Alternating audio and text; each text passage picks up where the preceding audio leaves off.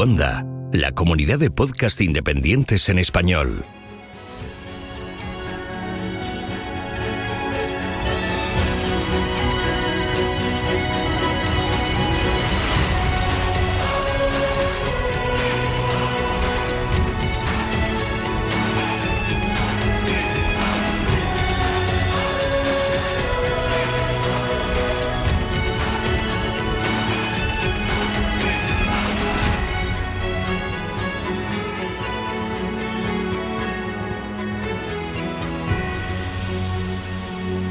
Bienvenido a GeoCastaway.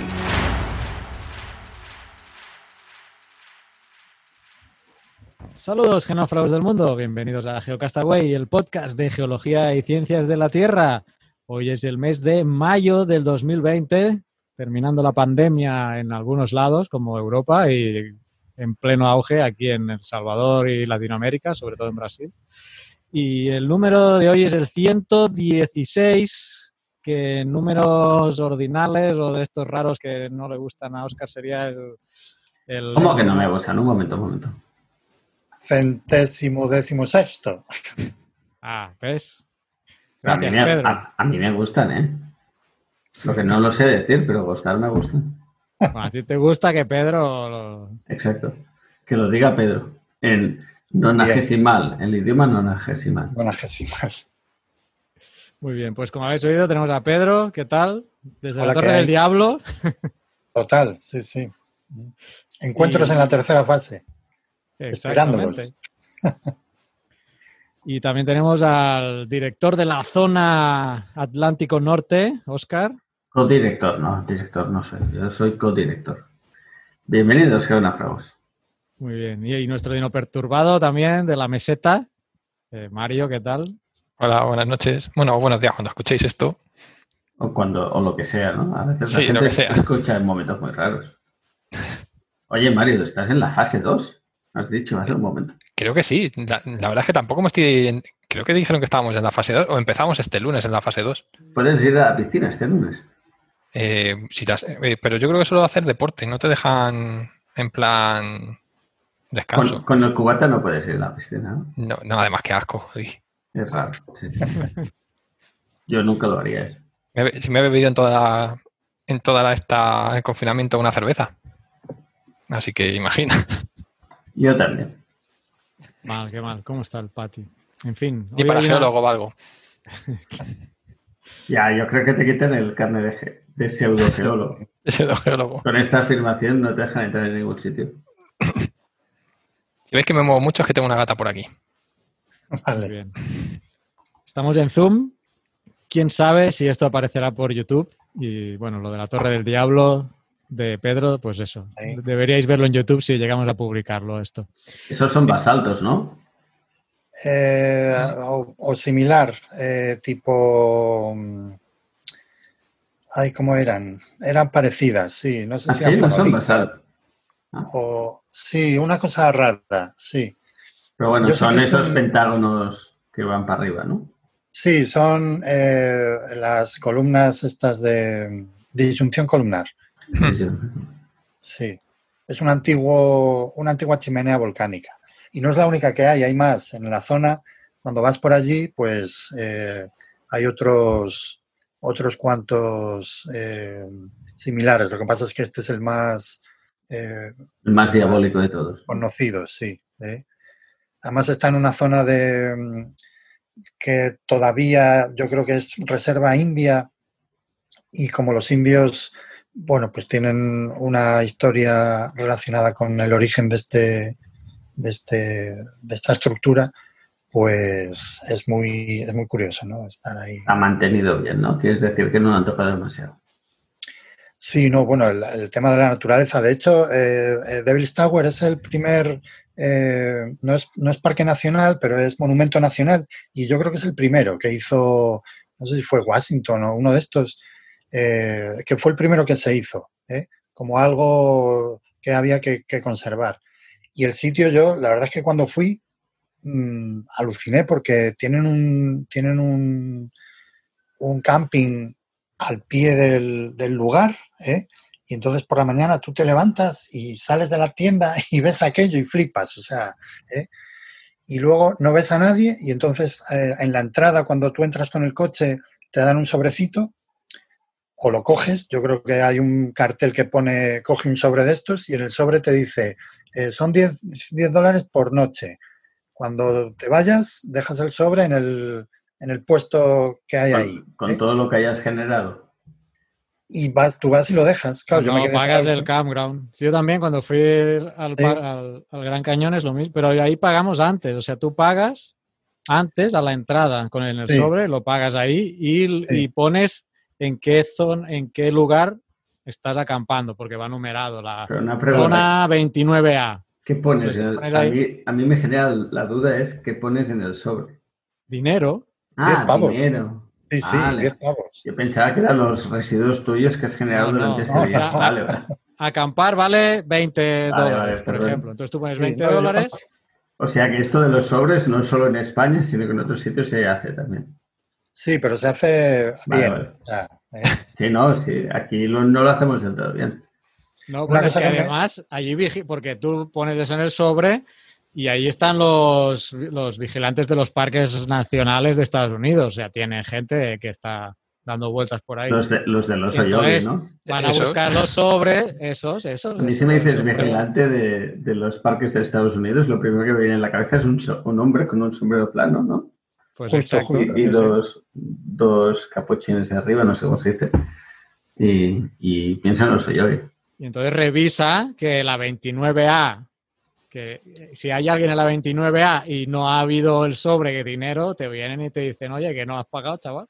Pero el sobre, ¿alguien te indica lo que tienes que meter o, o va en función sí, ya está estipulado el precio. Tiene dicho, sí. Pero vamos, yo en el que te digo, en este de Devil's Tower, eh, allí no había nadie. O sea, yo cogí el sobre y cuando me fui, eh, dejé el sobre con el dinero y, y, no me crucé con nadie. O sea, bueno, tú crees que no, había nadie, pero es que los nativos americanos estaban ocultos. Son como los elfos, no los ves, pero están ahí, te están vigilando. Luego salen detrás de ti eh, ahí a caballo, ¿no?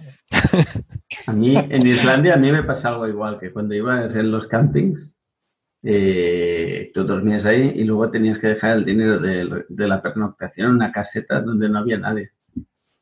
Hombre, pero en Islandia es cierto que no hay nadie, porque son cuatro gatos. No, no, sí, sí. Bueno, lo he buscado en Wikipedia, el Monumento Nacional de la Torre del Diablo. Es una intrusión ígnea monolítica de cuello volcánico situado en Colinas Negras, cerca de Hulett y Sundance, en el condado de Crook. qué quiere decir una, colina, ígnea? no, es Black Hills, se llama la región. Black Hills. Famosa. Es una zona que está entre. ¿Cómo se llamaba eso? Wyoming. No, Wyoming y Nebraska o algo así. ¿dónde está? Dakota del Sur, donde está el... Porque al lado, muy cerca, está también el monte Rasmore, que está en Dakota del Sur. ¿eh? Entonces está entre Dakota del Sur y el, y el estado de al lado, que yo creo que es Wyoming. Todavía, sí. Mi geografía americana es fatal. esa pues zona no la conozco tampoco. Me pillaba al norte de al norte de Colorado, que es donde estaba yo, entonces bueno. Pues... Este fue el primer monumento nacional o natural, que se, fue el primero que, se, que lo hizo Roosevelt, que también fue el mismo que declaró al primer parque nacional que fue Yellowstone. Yellowstone, Yellowstone perdón, que se me había mezclado ya que los Oyogi. Ya con los Oyogi, Ese lo tengo, ese tenía que haber ido, este año tenía que haber ido y mira, tururut. Oye, la torre esta se puede escalar o, bueno, supongo que no, ¿no? Si es un monumento. No, ¿Sí? Yo pienso que sí, porque, eh, vamos... Y además tienes escalones, ¿no? Ahí están muy marcados. Vale, entre columna y columna va subiendo, ya está. De hecho, un momento friki, ¿no es lo que escalan Spock y Kirk en una de las películas originales de Star Trek? que aparece Spock. Ahí te ha quedado muy friki el momento. pues no puede ser. No sé si es esta o la otra famosa, el Gran Capitán. Carlos ya. Ah, pero Gran ah. Capitán, eso es un, es un granito, es otro, mundo. Sí, es que no sé cuál de esta, cuál si es esta o la otra. Un día tenemos que hacer un especial Gran Capitán, ¿eh? a mí me encanta. Sí, por ahí estuve yo también, sí. Un granito gordo, muy grande. No tiene tampoco. Sí, es un granito de ahí. ¿eh? No es sedimentaria. Si fuera sedimentaria te diría, venga, el especial que quieras, pero un granito a quién le interesa. Yo antes, cuando Pedro decía lo del camping y que se levantaba y veía eso y que le parecía tan guay, pensaba, si va a un sitio que tiene un corte sedimentario, no sé si diría lo mismo. Pues yo qué sé, hombre, eh, me fui a ver también los, los parques de Utah, que son increíbles, el Oh. sur de Utah, joder, y, y Zion, y, y el de los arcos, y... Eso es eh, el anuncio de, color, ay, de Malboro, ¿no? De los arcos. Sí, el de los arcos. Y luego está, luego fui en Arizona, el, el Valle de los... ¿Cómo se llama? Monument Valley. Ah, Monument Valley. Sí, Monument Valley, que es espectacular. Que, claro, si te gustan las películas de vaqueros, pues tienes que ir ahí, o sea, porque eso es eh, la, diligencia, en fin, yo qué sé. Es un mito, ¿no? De, de lugar. Y luego estuve en más sitios, yo qué sé. Claro, es que, joder, tú te vas de allí de... O sea, yo fui varias veces desde Denver, que era donde estaba yo, a San Francisco, a... Bueno, yo iba a Stanford realmente, ¿no? Y, y mis colegas de allí me decían, venga, pillamos vuelo y tal. Y yo, no, no, yo tengo coche, yo me voy, yo me voy conduciendo. Yo quiero ver, quiero ver Eso es cortes, una bar- ¿no? Claro, claro, yo me decían, eso es una barbaridad y tal. Y yo, Sí, "¿Pero es, que es dices?". inmenso. Y es maravilloso. O sea, pasas de la, de la llanura que es, en la que está Denver, que es toda la llanura que luego llega hasta Kansas, que son mil kilómetros de llanura, es una barbaridad. Es una, una llanura que cansa bastante, ¿no? Cansa bastante, sí. Por Dios. Llegas a- a la- Era muy malo, era muy malo. Cuando lo estaba pensando, digo, no lo digo, no lo digo. Lo has tenido que decir. Ah, espera, eh, dato importante, Denver, gran serie de dinosaurios de los 90. Eh, bueno, está sí, la, formación Morrissey, Mor- Morrison, Morrissey, no sé, una de las dos. Ahí hay una formación también con pisadas de, de bichos. Eh, luego llegas a, mm, que es el equivalente a la cuesta de Patones en, en Denver, eh, más o menos. Que bueno, es una formación que tenemos aquí en la Sierra de Madrid, ¿no? Y luego pues cruzas las rocosas, luego llegas a, mm, al, al- a los llanos estos de, de Utah, que es el, ¿cómo se llama? El Ah, Utah. Colorado, el Colorado Plateau, ¿eh? El Colorado Plateau, luego llegas al Basin and Range, que es toda la extensión eh, famosa de los libros de geología. Claro, o sea, eso es eh, increíble. Y luego del Basin and Range, eh, que es espectacular, ¿eh? pues llegas a, a la, a una cordillera que en la que empieza ya California, luego el Valle Central y luego la, co- la cordillera de la costa. O sea, y vamos, era Madre increíble. mía.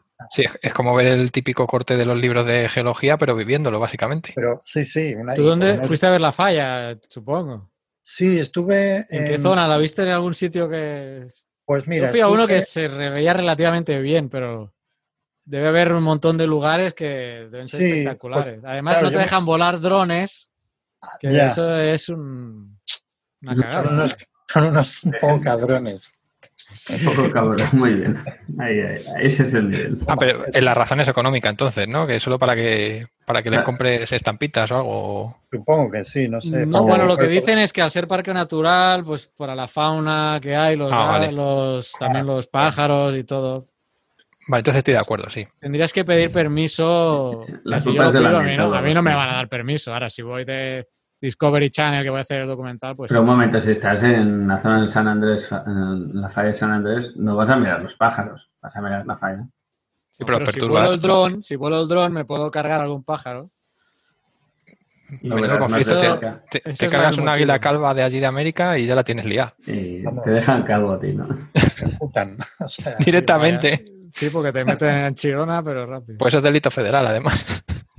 No, está- y además hay letreros de drones, no dron, ¿eh? Y están los letreros ahí y todo. Y para Yellowstone, que lo miré para si iba este año, y pues yo creo que no me iba a llevar el dron porque no lo podía haber volado. Porque en todos lados no te dejan. Bueno, siempre volar. puedes hacer como Mario, que entrevistamos el, el mes, el episodio pasado, que es coger el iPhone que tiene y tirarlo muy arriba, a ver cómo salen las fotos. Sí, porque como, No. como te los puedes comprar luego allí porque están baratos, pues ya renuevas. ¿eh? So- sobre todo si es el iPhone.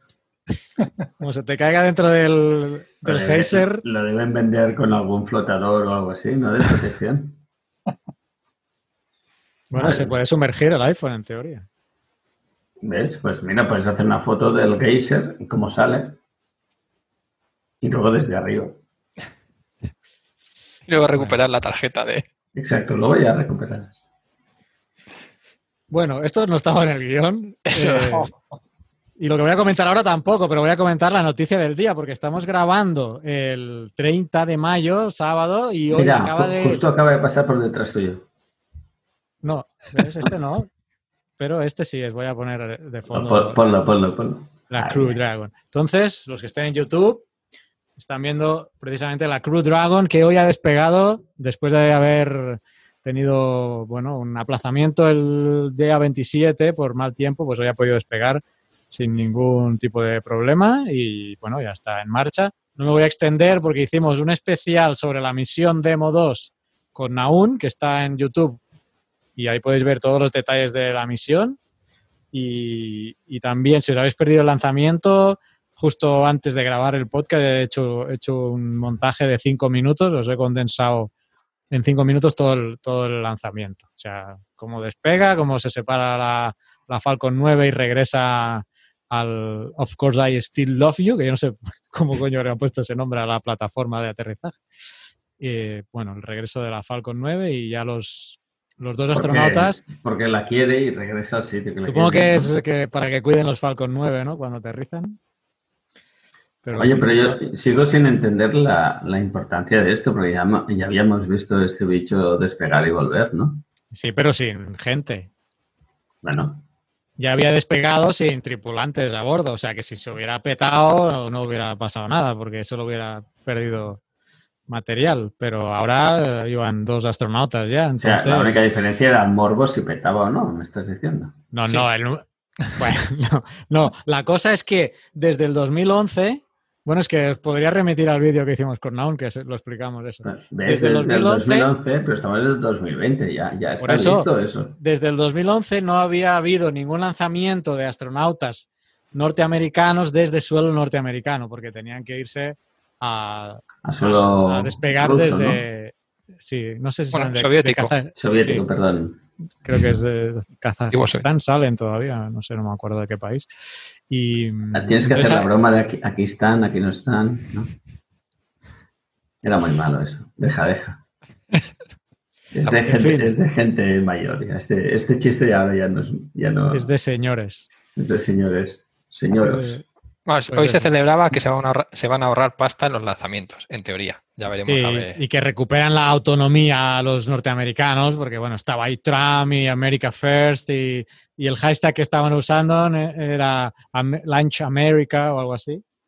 Ah, o sea que bueno, también toda la parafernalia patriótica norteamericana, ¿no? Y que pues pueden ya Sí, despegar astronautas estadounidenses desde suelo estadounidense. Hablando Pero de de- momento solo a la Estación Espacial Internacional. ¿eh? Hablando de parafernalia Tampoco, tampoco hay mucho más sitio a, a donde echarlos, ¿no? Bueno, están preparando el viaje a la Luna y a Marte. Que Bueno, tienen otra, eso ya... pero no con estos cohetes. Están preparando otra, otra nave que se llama Starship, que es les petó ayer. ¿no? Ah, Yo sí, yo ayer. hubiera sido, yo yo hubiera sido los astronautas. ayer, ayer, antes del lanzamiento, que Ah, fue- ha sido hoy, ayer hicieron una prueba de los motores de la Starship, que es otra nave, que no, no es la Falcon esta, que está súper ya probada, pero bueno, Es uno- igualmente.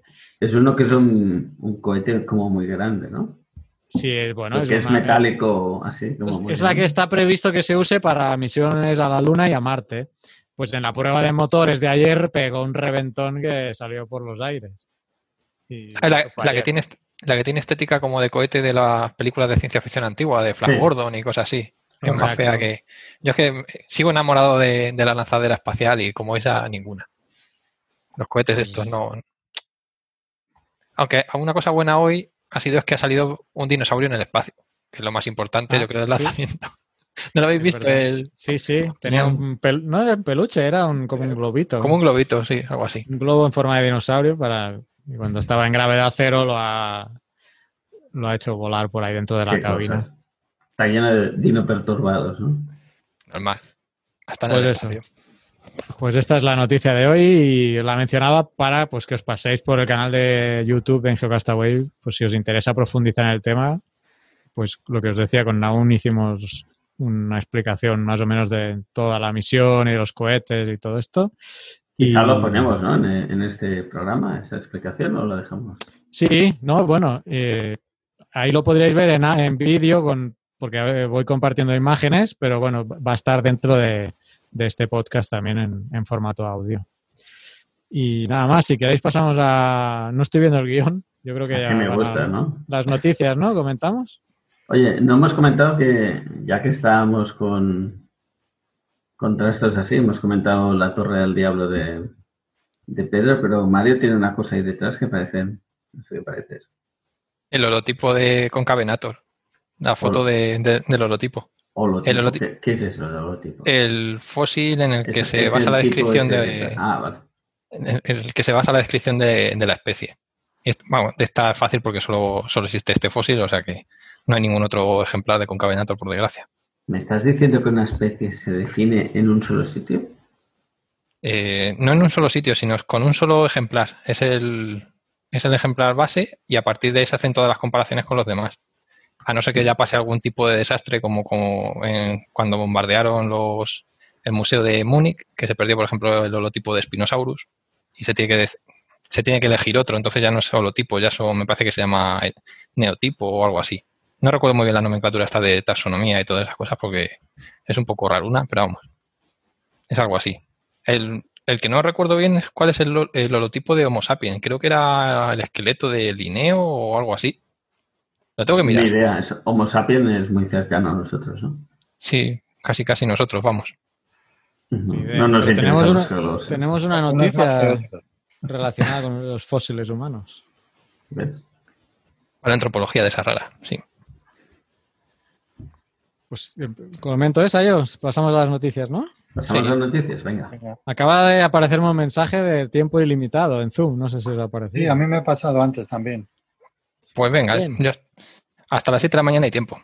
Venga. Oyentes, tenéis para rato. Vamos a hacer como el coffee break, tres o cuatro horas de, geología. No. Pero ellos paran cuando cumplen una hora, como emiten en radio. Tienen una hora, cortan ahí y luego siguen. Sí, pero siguen sentados ahí hablando. Sí, sí. Tres horas, hasta cuatro han llegado. No, no. Yo mañana tengo que tener vida normal. No, si pues mañana puedes, pero ¿nunca te has ido de empalmada o qué? Te estás volviendo muy blandito, ¿eh? Uh, eso cuando era joven. No, no. eso en los tiempos pre-virus. Antes del antropoceno. Mira, en el 2000, 1999 debe ser la última vez que he hecho alguna barbaridad así. Pues sí que te acuerdas bien.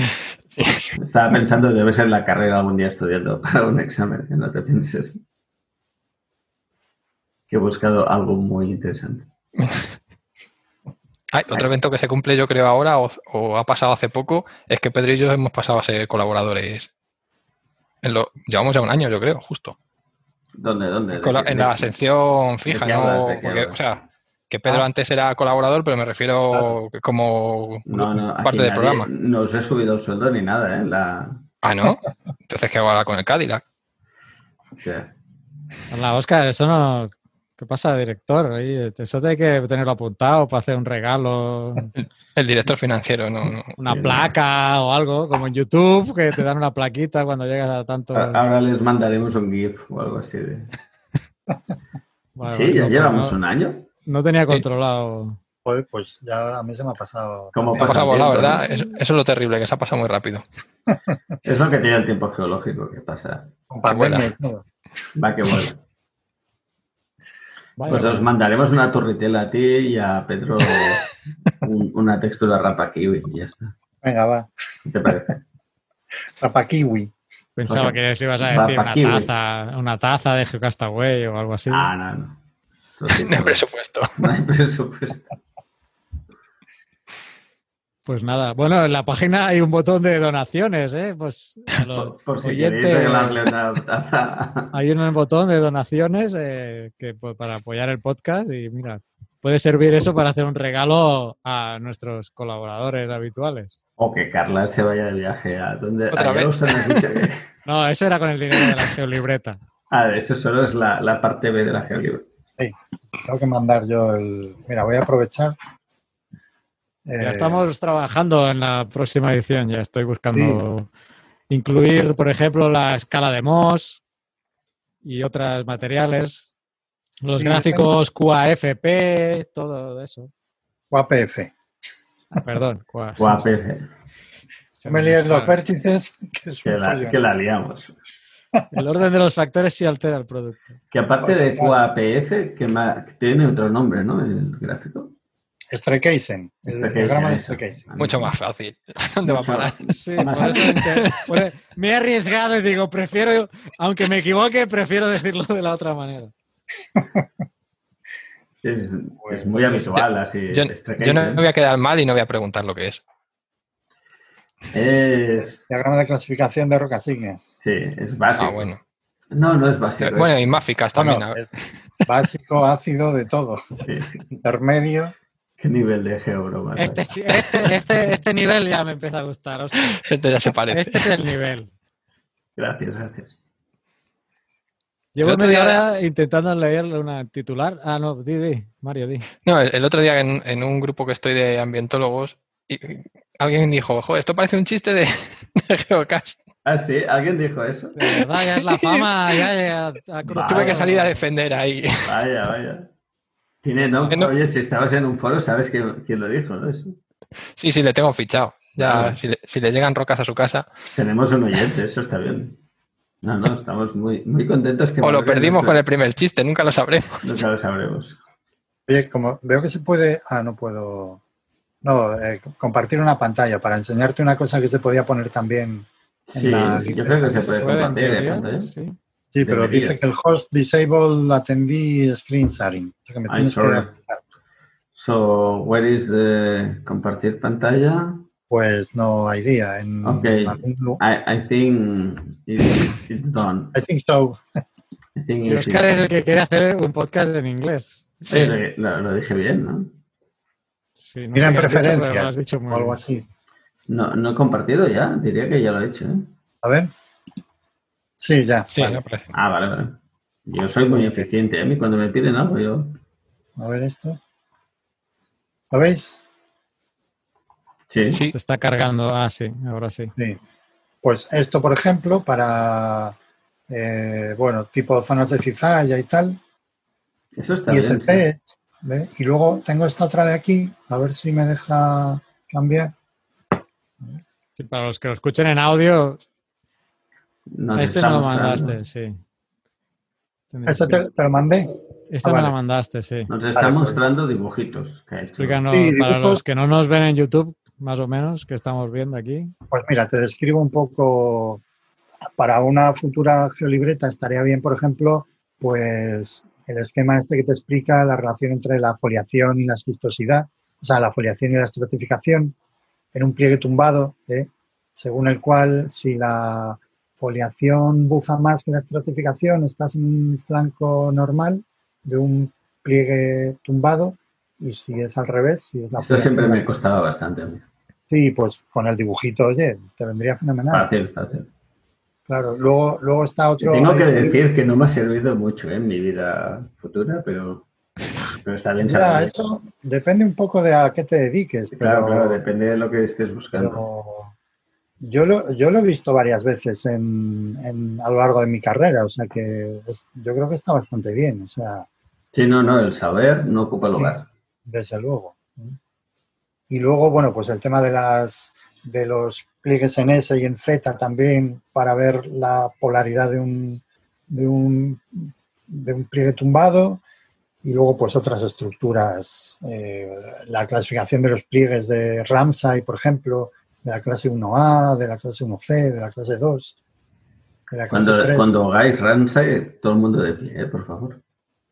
y, y genuflexionándose como... y genuflexionándose, exacto. Un en plan como si vierais un rey. Algo así. ¿eh?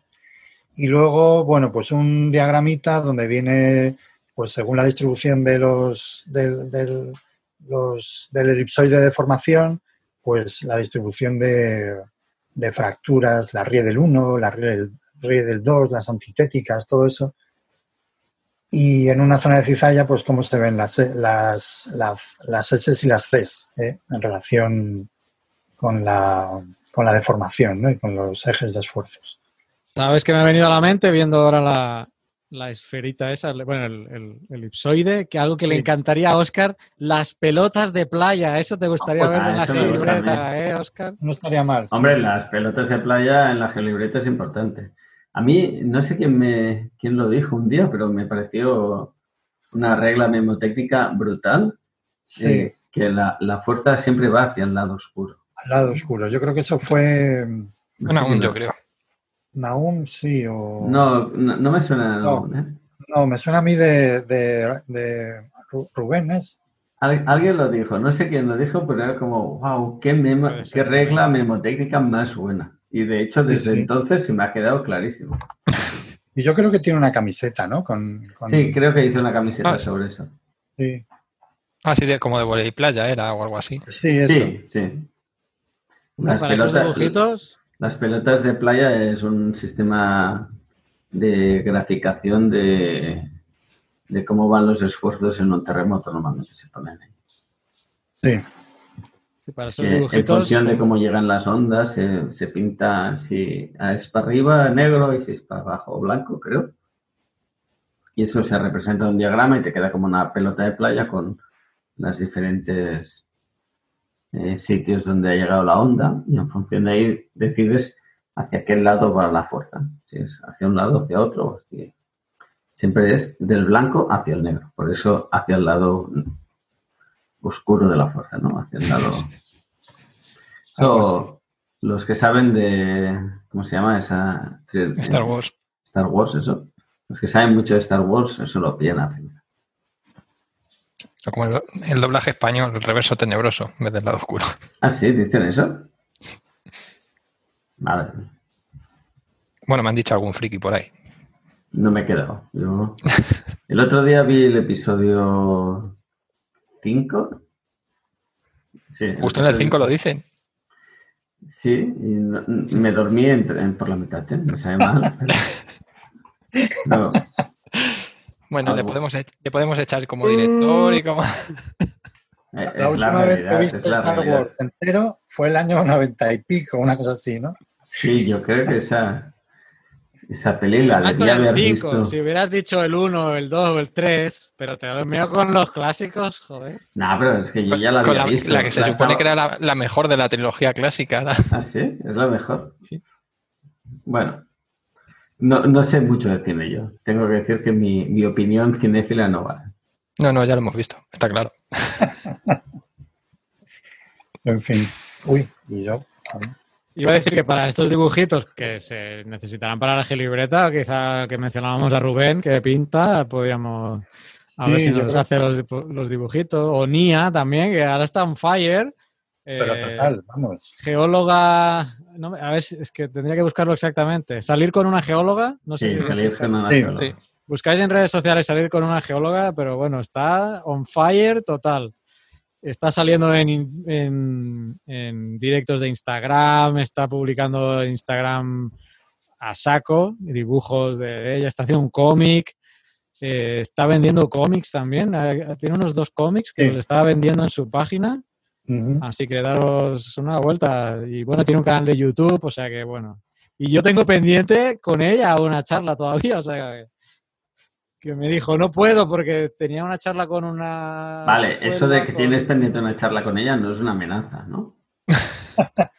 ¿Lo dices lo por lo que ha pasado con Naun o qué? No, no, no. Ah, bueno.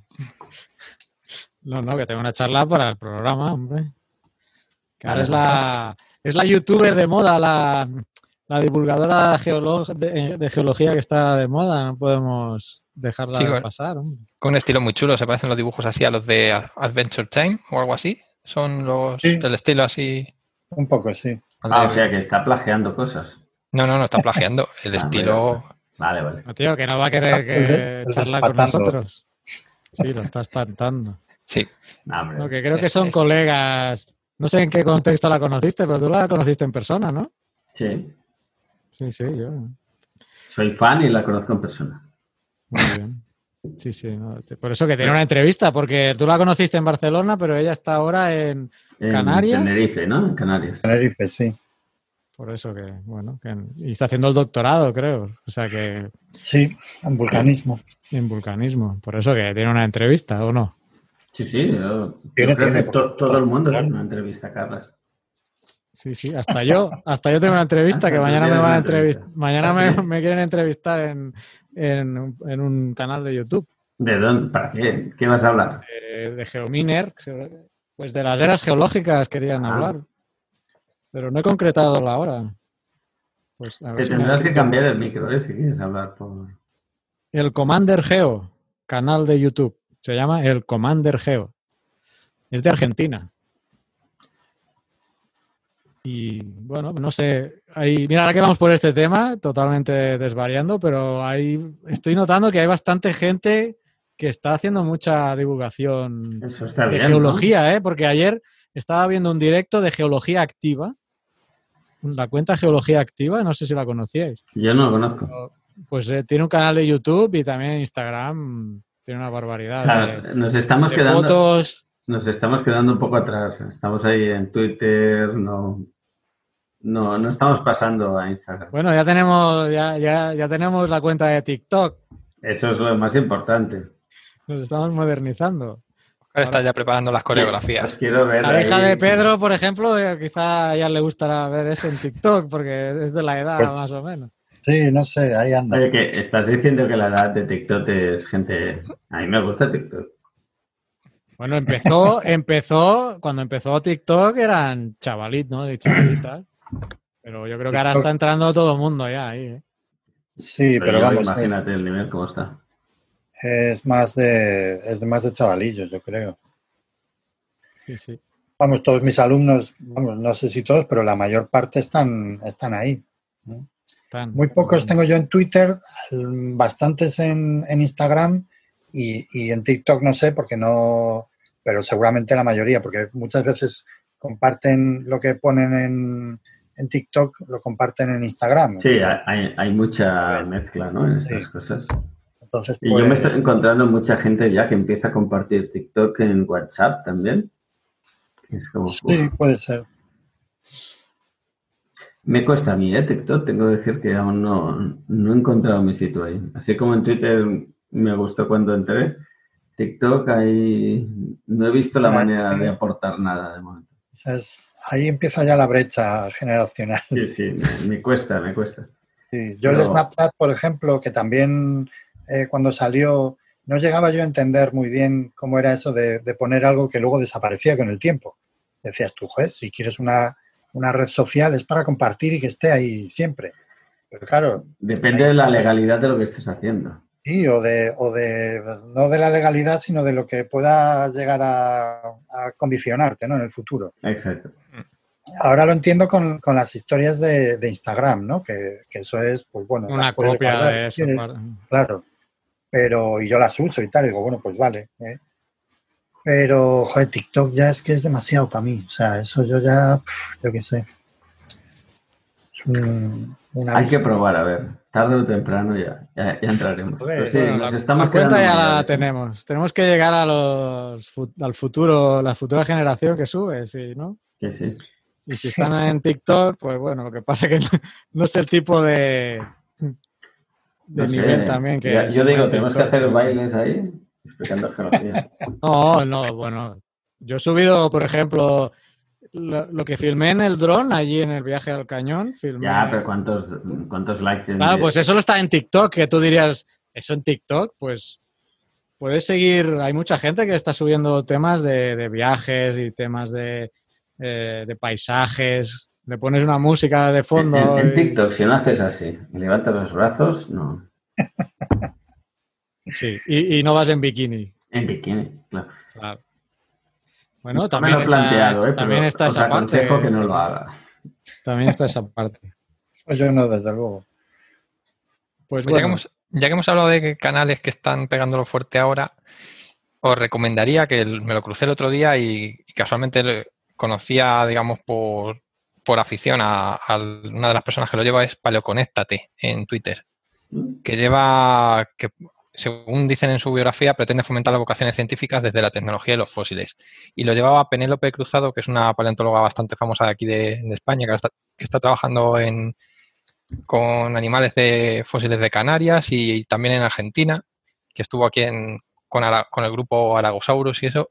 Y la verdad es que su Twitter es, muy variado y está bastante interesante. Han, han debido de empezar hace poco porque tienen pocos seguidores, pero yo que sé, por ejemplo, la paleontología de Canarias, que es muy desconocida, al ser unas islas tan modernas, entre comillas, geológicamente hablando, me parece bastante interesante. Por si le queréis echar un vistazo los seguidores o lo que sea, luego si eso dejamos el enlace o...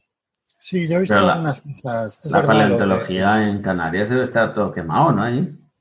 Pues yo, la verdad es que para mí ha sido un gran descubrimiento porque para mí era una gran desconocida. Pero creo que tienen en torno a los 40 millones, ¿puede ser? ¿O me ha ido mucho? Mm, bueno, eh, no, yo creo que es un poco menos. Un poco más eh, joven. Sí, estoy, mira, es que justo estoy viendo aquí, pone 20 millones de años.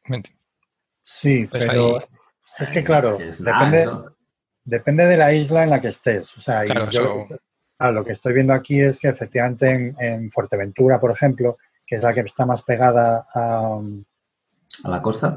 a la costa, pues claro, eso ahí, ahí mm, la corteza que hay es, es muy transicional, o sea, y, todavía hay mucha influencia de los de, las cuencas que se formaron ahí durante bueno, no, pero vamos, eh, que está muy cerca de la costa, vamos. ¿eh? hay, y que hay muchos segmentos. Luego, si te vas a otros sitios, no. Pero, pero tampoco, tampoco descartes que haya, porque yo he visto trabajos de, de paleo en, en, Canarias, incluso en La Palma y, tal. Entonces, claro, hay, hay una historia submarina eh, de las islas mm, muy poco conocida. ¿eh? Y hay hay lo que se llaman los complejos basales, que bueno, yo creo que en La Palma es, ahí, ahí, pero en, La Gomera sí que aflora. Eh, en La Palma yo creo que también, sí. Y en La Palma, La Gomera, y luego, claro, el más famoso es el de Fuerteventura, ¿no? El complejo basal. Pero, y ese complejo basal lo que es son, son las rocas plutónicas que estaban bajo la superficie cuando la isla todavía no estaba emergida. ¿eh? Y esas rocas no solamente intruyen en, corteza oceánica, ¿eh? sino, que, sino que a veces intruyen también en las rocas sedimentarias que estaban ahí. Y bueno, pues hay de todo, o sea, ¿eh? y es verdad que, clásicamente es un lugar volcánico, o sea, yo conozco a gente que tú le hablas de fósiles en Canarias y te miran como diciendo, fósiles y rocas volcánicas, eso es imposible, por no sé qué, no sé qué más. Pero, pero claro, es que las Canarias son más complejas de, lo que parece. sí, de, hecho, de hecho había fósiles también de la parte emergida de ahí de Galotia, de los, de los lagartos de allí. Hay, hay fósiles de... Continentales también, o sea, hay, hay incluso caracoles y cosas de estas que nosotros... Musarañas y... Sí, recientes también. ¿eh? Y también para el tema del antropoceno, ahí se han comentado cosas desde canales, ¿no? Sí, había unas... Las piedras que tenían... ¿Cómo se llama? Carbonatos, eh, no me sale la palabra. Eh, cuando el agua lleva mucho travertinos que habían eh, capturado por expand, ¿no? Por decirlo de una manera. Sí, eso, sí. Estoy simplificando mucho, ¿eh? Perdón mil por lo que acabo de decir, pero bueno, básicamente venía a ser eso. Sí, esa noticia salió hace un tiempo. No sé ahora cuánto, porque después de un mes de pandemia. Sí, al final ya todo se despista. El otro día lo dije, le dije, jo, llevamos un mes sin salir de casa y me dice, no, un mes no, dos. Y yo, ¿qué dices? Y creo que ya vamos por el cerca de tres. Ya vamos por cerca de tres, sí, sí. Creo que eran setenta y tantos días o por ahí. Sí, no sé, yo, yo no... Sí, porque yo llevo 72 y vosotros lleváis una semana más. ¿En El Salvador es una semana menos? que llevamos una semana, me lo creo. Una semana más de en cuarentena, ah, quiero decir. Pensaba que era ya como en Canarias, que es una no, son ocho horas menos, pero en cuarentena lleváis una, una semana más. Una semana más. Eso. Muy bien, muy bien. Tengo otro perfil aquí, mira ahora que lo comento siguiendo, y que Mario, estuvimos en un directo que hizo en Instagram de paleontología UR, mm. muy interesante, de, la zona de La Rioja. El perfil en Instagram es paleontología UR y también os recomiendo mucho que lo UR de Universidad Rioja. Sí. Sí, sí. Y bueno, hablaban, no sé el nombre de la, de la chica, pero hablaba con con doctorantes y de los estudios que estaban llevando a cabo, en, sobre todo en esa zona de La Rioja. Y, yo desconocía todo lo que había ahí, la verdad, que es impresionante. Y, y de hecho, la siguiente geoquedada después de Granada creo que ya tenemos sitio. ¿Qué manía tenéis de eh, apartar a la gente de Tremo de la geología del Parque Geocentral de Cataluña? Era, para picarte, era para picarte. Ha entrado al trapo. Yo creo que el, el de Trem está, ¿cómo se dice aquí? En mi pueblo se llama Mel de Romero, está ahí perfecto. Miel de Romero. la, Terminemos el de Granada algún día primero y luego.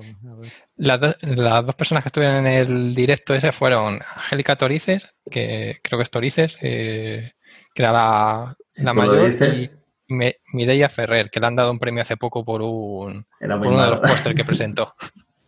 Pues, muy malo, perdón, perdón.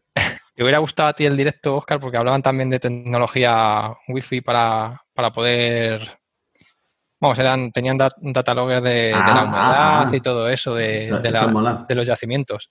es que lo que hacían era verificar cómo, se, cómo afectaba al yacimiento el, paso del tiempo y las cosas que había que aplicar para conservarlo. Sí. Eso está muy el bien. Otro día, el otro día, hablando con ella, justo me dijo que no sé si había como del orden de cincuenta y tantos yacimientos de, ignitas allí, ¿eh? que no estamos hablando de una cosa de dos o tres. entonces, entonces tienen que, que catalogarlos bien y eso, que hay algunos que llevan descubiertos desde los años 80 o así y que todavía no se han, no se han estudiado a fondo. Así que os, recomiendo que la, que la, sigáis también en Twitter porque es, bastante interesante lo que pone. Y también tiene Instagram, creo. Estaremos ahí atentos. Carlos nos está haciendo publicidad sobre webinar. La, la única, la, esta, bueno, aparte ¿Estás diciendo que la Dragon lleva una geolibreta? La Dragon deberían llevar una Dragon. No, ¿sabes lo que llevan? Llevan un iPad. Tienen un iPad en, el pues muslo. Mejor, mejor la geolibreta que se puede escribir en cualquier superficie. Están ya muy tecnificados. Y va todo con pantalla táctil ahí. Es, Imagínate que le falla la batería. A geolibreta no le falla nunca la batería. No, no. De hecho, tengo que hacer la prueba, es verdad, Pedro, que la tengo que poner debajo del agua. es verdad. tengo que grabarlo. Lo que pasa es que en el vídeo aquel le echaban café, un huevo frito, no sé qué. no, quieres maltratarla. ya no, tanto no le quiero echar. El agua podría hacer la prueba, pero... El huevo frito no. En realidad es, resistente al agua, eso así se hizo. Pero ya café y todo eso. Bueno. ¿Qué tenemos más, Oscar, por el guion? Porque yo me he saltado por los aires todo. Me salta siempre todo por los aires. Mira, mira qué otra cosa tengo por aquí. Cosmos. Oye. Eh, ¿Pero de quién? ¿De quién? De Carl Sagan. De, Carl Sagan. Cosmos de Carl Sagan, ¿eh? Tenemos un Cosmos que sale aún, ¿eh? ¿Eso lo sabíais o no? Sí. sí, ah, sí, verdad. Eso, sale en los créditos. Me, hizo ilusión, hombre. En los, créditos. Oye, ¿tú sales en los créditos? No, no, pues sí, yo pues, también pues flipé. Ah, a mí me parece alucinante que salga en los créditos de Cosmos. O sea, Sí, sí, yo me quedé ahí flipadísimo, digo, wow. Sí, salió porque por las animaciones que él hizo, creo, sobre la Cassini. La Cassini, sí. Entonces, eh, pues bueno, los usaron algunos fotometrajes de eso para la. ¿Y sabes? Salía Naun, ¿y sabes quién salía justo debajo? No. NASA. Estaba Naun y el siguiente la NASA, chaval. Ah, bueno. ¿No iba NASA antes? Eso es nivelón. ¿Ya? Ah, no, no, por orden alfabético, ahí va, claro. Por orden alfabético, La H antes de la S. Buena aclaración. Habrá que poner en el alfabeto también la geolibreta, que veo que hay carencias. hay que ponérselo. Pues no, eh, nos hemos petado el Mira, ya que estamos hablando de Naun, eh, podríamos comentar ¿no? que Naun ha sido un colaborador nuestro durante mucho tiempo, al cual le agradecemos infinitamente todo lo que nos ha dado. Y el otro día eh, en redes sociales comentaba que, se daba un respiro, ¿no? Que lo dejaba así, no sé si definitivamente o temporalmente, la, cuenta de hijo que la dejaba abierta, pero que no, no atendería, pero por si algún día volvía. Y, y nada. Mm, Con darle un abrazo y darle las gracias eternas por todo lo que ha colaborado y, y esperamos que algún día vuelva a estar entre los divulgadores científicos porque la verdad que tenía muchos seguidores y, hacía muy buen trabajo, eh, sobre todo por Twitter, pero bueno, también tenía un canal de YouTube y un blog y su libro. El libro. Un geólogo en apuros. Hemos venido a hablar de mi libro. Siempre hay un libro. No, y una cosa que me, apetecía contar o, reflexionar un poco es eh, que uno cuando oye la, noticia ¿no? de que aún lo deja, dije, ostras, eh, bueno, a mí me dio pena, ¿no? Porque era alguien que explicaba muy bien la geología. De hecho, tenía muchos seguidores porque lo hacía muy bien, ¿no? Así que eh, la gente no, sigue a, pesados, sigue esa gente que, bueno, hay, gente pato también, todo se ha dicho. Sobre todo uno que tenemos en mente, ¿no? Sí, pero bueno, eh, Nagun realmente se lo curraba y yo creo que la gente le, seguía por, el buen trabajo que hacía. Pero también es, entendible, ¿no? ¿no? sé cuál es el motivo, lo desconozco totalmente, pero sí que mm, él decía que lo tenía muy reflexionado, ¿no? Y, y yo primero pensé, oh, qué pena que se vaya, pero luego pensé, qué gustazo cuando tomas una decisión muy reflexionada y la, y la tomas con todas las de la ley, ¿no? Es como cuando estás en un trabajo que no te mola o algo y dices, eh, lo dejo, y lo dices con, todo el peso, ¿no? De la, de la palabra. Entonces, desde aquí también defender, ¿no? Que uno en la vida también te puede descansar o, o priorizar otras cosas o lo que sea, ¿no? Hay múltiples motivos. Quizá es quiero hacer otra cosa y punto y que eso está, también está bien, que uno pueda reflexionar y tomar ese tipo de decisiones, no, no estar pendiente de, quién me sigue, quién no me sigue y qué hago y qué no hago. ¿no? Desconocemos realmente los motivos, pero bueno, sea cual sea el motivo. Yo lo primero que pensé cuando vi el tweet no fue lo que has pensado tú, dije, pero, pero habré sido yo. Acaba, o sea, acabábamos de grabar la entrevista que vais a oír, la charla, vaya, sobre la Crew Dragon que vais a oír en el podcast, los que estén en YouTube la podéis buscar, como decía antes. Y a la media hora de terminar, y no hablamos de nada, él no me comentó nada en la charla. O sea, grabamos, estuvimos hablando de Cruz Dragon y finaliza la grabación y ya está. Y al cabo de media hora me escribe Oscar, oye, que ¿has visto lo que ha puesto Naum? Digo, no sé, acabo de grabar con él, yo qué sé, y miro el Twitter y flipo, o sea, digo, a ver, Digo, ¿qué he hecho? No, yo creo, creo que no he dicho nada. ¿Qué pasa? Este no, ya, lo, ya lo tenía meditado, pero bueno, sí, a mí me sorprendió mucho, ¿no? Y bueno, es una anécdota de decir, hostia, si acabo de grabar con él. Y... Pero bueno. Así que podéis estar oyendo la última charla que hizo Naun eh, en, Desde un tiempo. ya está. sí. Pero bueno, ojalá vuelva. Ojalá vuelva. Sí. No, y seguro que, seguro que sigue haciendo cosas porque Sí, lo de la red sísmica lo va a continuar. eso seguro. Y, yo creo que estaba pensando también hacer más, usar más sensores y tal. Y eso, eso es un tema que, bueno, puede tener, puede tener futuro. Yo, mm, yo le puse en contacto con gente que hacía cosas de esas. Yo tengo un colega en el IFME que, que hace estudios de, en cuevas de mediciones de de gases para predecir terremotos y todo eso. Y, claro, yo le decía, oye, ¿tú qué usas para, para esto? Pues yo, yo conozco a alguien que, hace cosas de estas y tal. Pero al final, pues no, no surgió nada. Pero vamos, eh, yo siempre que oigo algo parecido a lo que hace él, eh, yo siempre le digo, le digo, oye, pues sabes que hay alguien ahí por Alicante que hace cosas parecidas, ¿no? Y tal. Y bueno, pues claro, el problema es que si no has seguido una, trayectoria académica, pues meterte en, algún, en alguna cosa de estas es, complicado, ¿no? Pero, pero bueno, nunca se sabe lo que puede pasar. O sea que a veces, muchas veces es cuestión de estar en el momento justo, eh, que hay algo ahí. Entonces, pues, pues bueno. Pero vamos, eh, eso tarde o temprano se va a hacer, se, va a ser eh, algo más, eh, vamos, más común, ¿no? El hecho de que haya gente que haga sus propias redes sísmicas y todo eso, Sí, sí. Cada vez la tecnología es que a través de placas como Arduino o, Raspberry, la, Raspberry Pi, que son cositas diferentes porque se pueden complementar muy bien, puedes montar cosas autónomas con eso, con una batería y una tarjeta SIM, pues hoy en día puedes pues hacer maravillas. Y cuando se desplieguen las la redes 5G y todo eso que van a permitir más, más aplicaciones a la vez, muchos más aparatos conectados, si no, que, no, si no siguen quemando las antenas, vamos. Es que es muy chulo eso. Pero eso es en el Reino Unido, o en España también han empezado aquí. Bueno, ya, ya llegarán, ya la, no te preocupes. la, tontería se extiende rápido, ¿no? Oye, Pedro, yo me quedaba ahí. ¿Tienes un amigo que está haciendo predicciones de terremotos, has dicho? Eh, bueno, a ver, sí, no es, a ver, no es predicción. Te, estoy pillando el titular, ¿eh?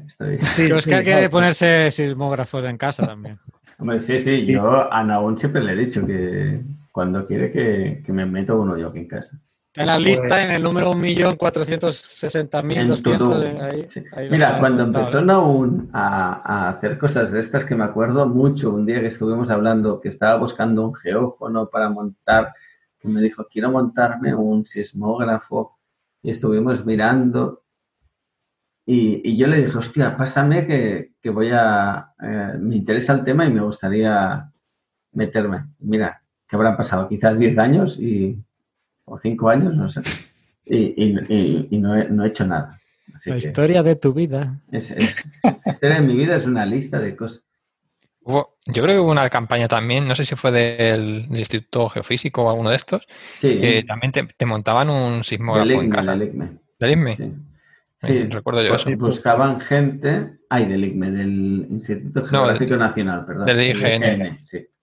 Eh, podías meter un, sí, como una especie de sismógrafo en tu casa. Pues aquí en El Salvador no van muy sobrados de sismógrafos. Aquí podrían poner uno aquí en la casa, ya voy a preguntar. Sí, es que soluciones como lo que plantea Naun o a través de la gente de Raspberry Shake, se llama, ¿no? Sí. Eh, que también creo que eran de Brasil o no sé dónde era la gente que había ah, desarrollado la Raspberry Shake.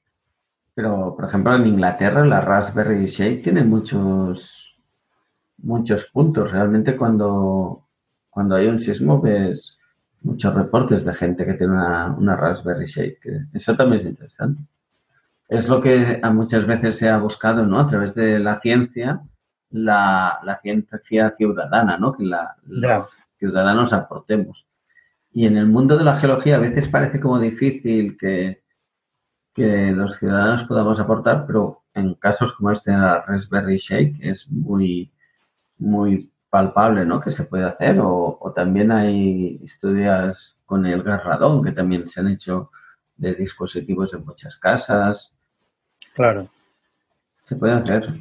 Sí, yo creo que, para temas de pues medioambientales incluso o de, o de sí en Barcelona eh, a través de la de, perdona que te corte a través de la de la placa de Arduino hay, hay toda una red de de captadores de información de sensores que tú puedes montar eh, detectores ambientales eh, estandarizados, bastante eh, validables, por decir una manera, y, que aportas datos a, gente que está haciendo estudios de medio ambiente.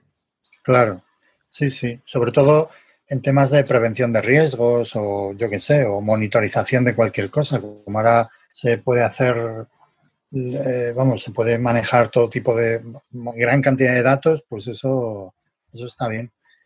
En fin, yo creo que ahí hay uno de los, una de las, eh, de los futuros de, la geología, yo creo que, que, va a andar por ahí, ¿no? De, en, el uso de, de, la gran cantidad de datos que se pueden manejar. y... Redes distribuidas de datos, ¿no? Sí, Por ejemplo, a mí una cosa que siempre me gusta mucho comentar es, yo cuando eh, estudié la carrera me hablaban de procesos geológicos y te los explican teóricamente en un libro pero dentro de la desgracia que supuso el tsunami en Japón, en 2000, no me acuerdo el año ya. 2011 creo que fue. 11, ¿no? Debía ser. Sí, cuando nació mi hija, en 2011.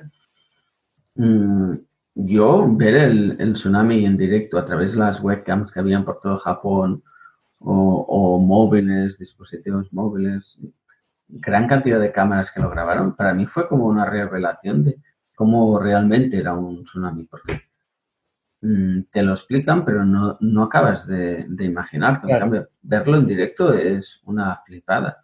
Igual eso, eh, escarpes de falla, cuando ha habido un sismo. Eh, hoy en día te dan tanta información gráfica de los sucesos que pasan que te, los explicaban en teórico, pero verlos en directo te, cambia la percepción de ese suceso como tal. O sea, la, suerte que tenemos de que hay 50.000 millones de cámaras eh, haciendo cosas, yo creo que no somos conscientes de todo lo que nos aporta realmente. Y, no solo en el visible, sino en un montón de, bandas que nosotros no podemos ver y que nos ayudan a, vamos, lo que se está viendo ahora, sobre todo en biología, se está utilizando un montón el, la microtomografía, el, el haz de sincrotón para poder estudiar fósiles o animales. El otro día vi unas varias radiografías o, o algo así que era, que, era la digestión de una, de una boa que se estaba comiendo algo y eh, es alucinante poder verlo en, en varias partes y todo eso. O sea, es que es impresionante lo que estamos pudiendo ver ahora, que antes veías en un libro una imagen de una boa dibujada o una lámina de algún naturalista de estos, de un naturalista de estos de hace siglos, que no se parecen los colores al animal de verdad ni de broma. Ahora que dices esto de la boa, el otro día vi un dibujo en internet que era para explicar la aparición de los dinosaurios fósiles. Y era, no sé si lo viste, era una boa que se comía como un elefante y que daba, forma de Es verdad, sí, yo también lo vi, sí. Ambos animales posteriores a los dinosaurios, así que me hizo más gracia todavía. A mí me gustó mucho. Pues con la, lo de, con lo de la tecnología, no sé si habéis visto lo de las gafas de Apple de realidad aumentada. Cuando las vi, dije, hostia, esto para el campo va a ser la bomba. Sí, pues. Bueno, no, pues, Apple, no las ha sacado. ¿Apple ha sacado unas gafas? Está, en, está en unas gafas, no las ha sacado, pero las va a sacar este año. lo sacó Google hace tiempo, ¿no? Y fue un desastre. sí, porque no sabe, los de Google no saben. Pero en, teoría, no sé en teoría tienen realidad aumentada estas gafas. O sea, que si tú imagínate ya ir con las gafas ahí, te vas a un afloramiento, lo que hemos dicho, lo hemos, hablado un montón de veces. hacer algún día en la lista. De realidad aumentada, que nosotros lo pensábamos con una tablet o con el móvil, pero que ya con una. Sí, sí, el, día que llegue ya llegaremos tarde.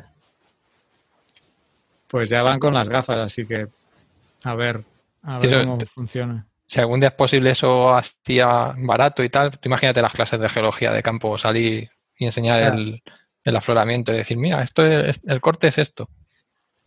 Sí, sí, la capacidad que tienes de generar eh, la imagen en tu mente, ¿no? no También perderemos un poco, a mí me gustaba, ¿no? Imaginarte cómo son las cosas y lo que te imaginas tú no es lo mismo que se imagina el de al lado. Al final, si alguien te muestra el proceso, hmm acabas viendo la imaginación de esa persona, tampoco pierdes un poquito ahí.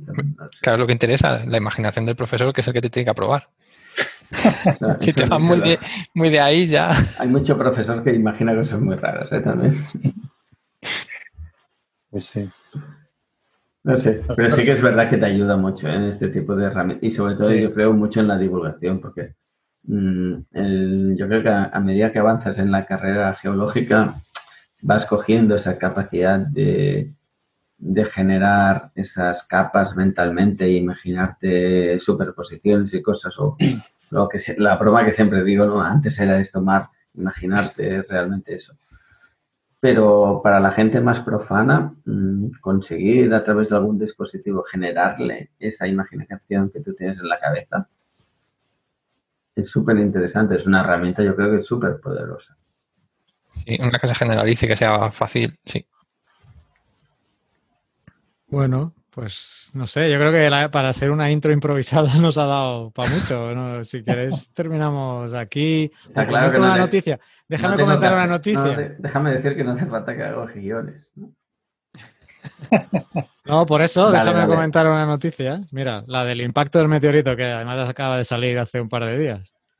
Eh, el titular es el impacto del meteorito que se supone que provocó la extinción de los dinosaurios. Han, están haciendo un estudio o han hecho un estudio donde han detectado que resulta que impactó en el peor ángulo posible. Y esto lo lleva el profesor Gareth Collins del Imperial College de Londres y publicado en la Nature Communications. Y resumo mucho, pero han hecho modelos de simulaciones de del impacto del meteorito para ver cómo el impacto luego resulta en la forma real que tiene el cráter. Eh, y los modelos le han llevado a, un ángulo entre 45 y 60 grados, que resulta ser del, más destructivos que, otros tipos de ángulos.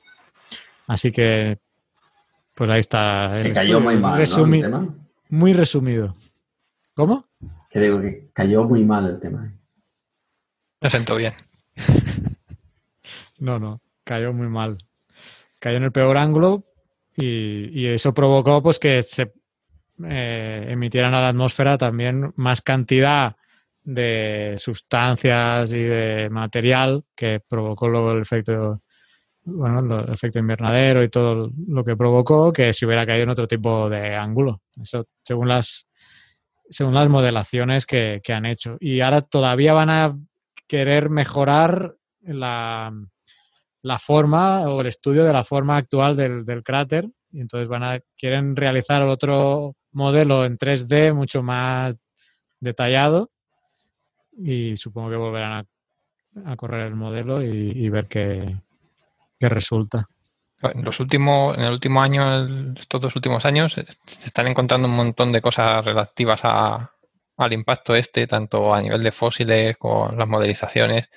Al final vamos, vamos a capturar casi el, día a día de lo que pasó después del meteorito. Ya tenemos unas horas después con, los, el yacimiento aquí. Y así el que. Artículo del New York Times era, o no sé dónde. Sí, el del... Aquí en el país también lo publicaron. Que era. una traducción. Una traducción muy bien hecha. Ah, otra cosa que últimamente se están viendo muchas, eh, que entiendo que son dos escuelas que están un poco chocando, es eh, si realmente fue el meteorito o fue eh, una serie de procesos. Los traps del decán. Sí, exacto. O traps del decán y otros procesos asociados a eso. Y están como las dos escuelas intentando justificar, y yo también creo que eso da más para más vidilla, ¿no? para publicar más cosas. Sí, esa polémica yo creo que existe desde, desde siempre, vamos. El gradualismo y el catastrofismo. Sí. Básicamente. De hecho, el, simplifico mucho ahí, no, y no estoy diciendo todas las verdades, pero el, meteorito no, deja, de ser una, visión catastrofista de la, de la geología, ¿no? Pero no, pero eso no yo ahí no estoy de acuerdo, porque, claro, tú piensas en un evento catastrófico cuando, cuando no te lo esperas, cuando es algo que no, que no es normal. ¿eh? Un cisne negro. Un cisne negro, sí. Sin embargo, eh, eso no es verdad. Ha habido, ha habido cientos de, impactos, bueno, digo cientos por no decir cientos de miles de impactos meteoríticos en la Tierra. O sea, ¿eh? Sí, lo que el tema es quizá o, la gracia del actualismo y el catastrofismo y estas cosas es que es eventos que no se pueden comparar con la actualidad. En la actualidad sí que tienes impactos, pero no de este tamaño, ¿no? Quizás. Estoy jugando, ¿eh? sí, sí. A ver, sí, sí.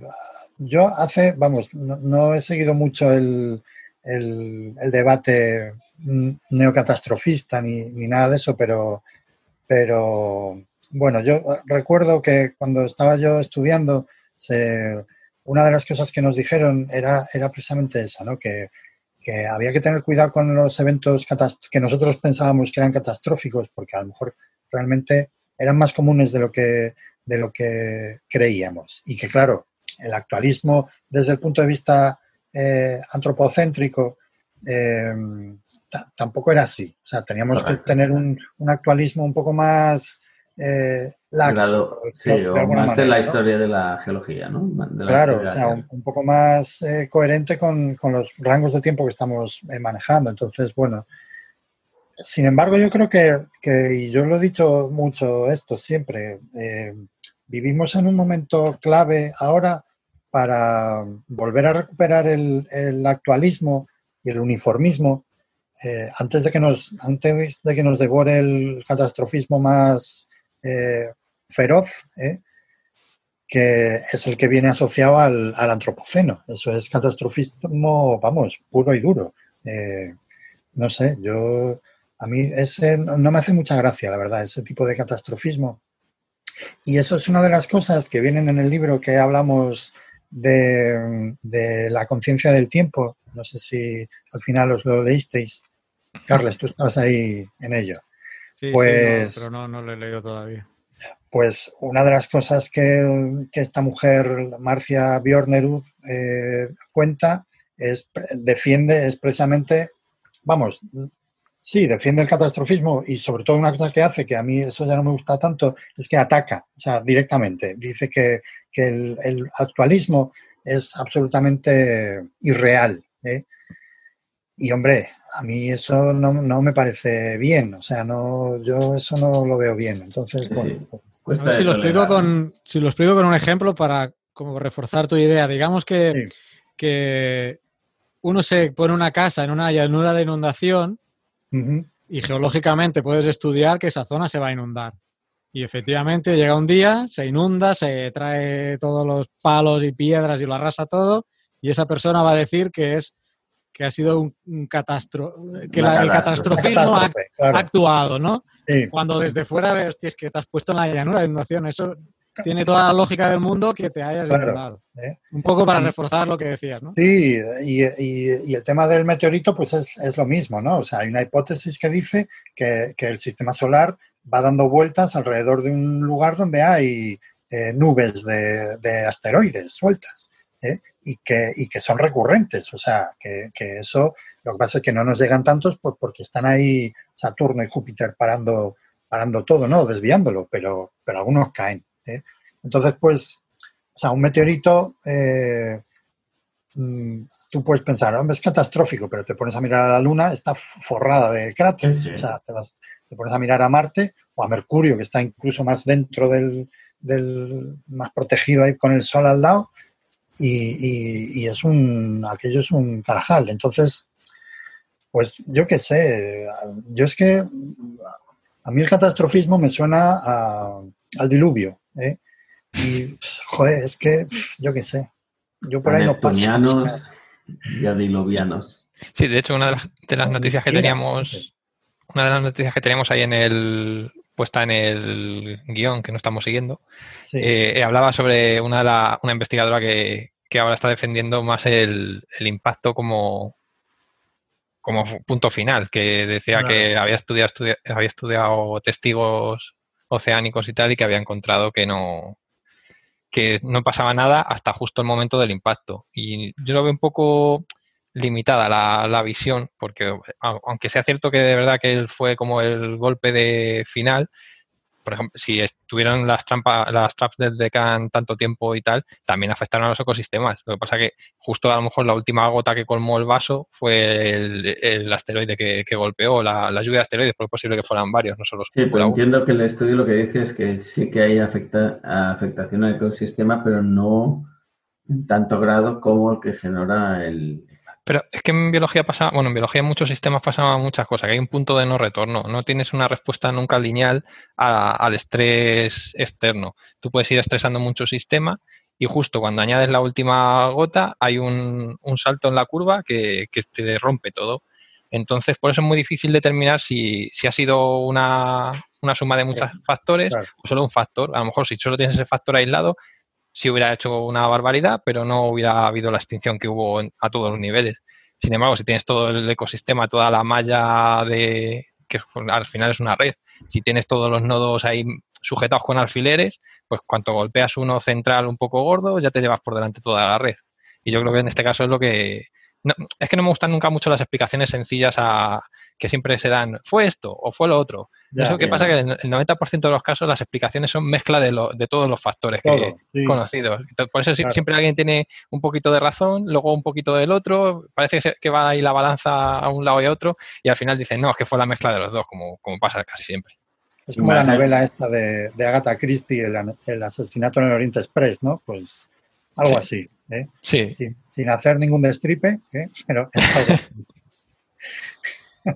Y también hay que tener en cuenta lo que hemos comentado muchas veces, que el registro fósil tampoco es muy continuo para dar una serie de, de resultados sobre un ecosistema, porque estás viendo una parte de ese ecosistema. Así que está claro que el marino, creo que ya la autora hablaba en, en términos marinos, pues sí.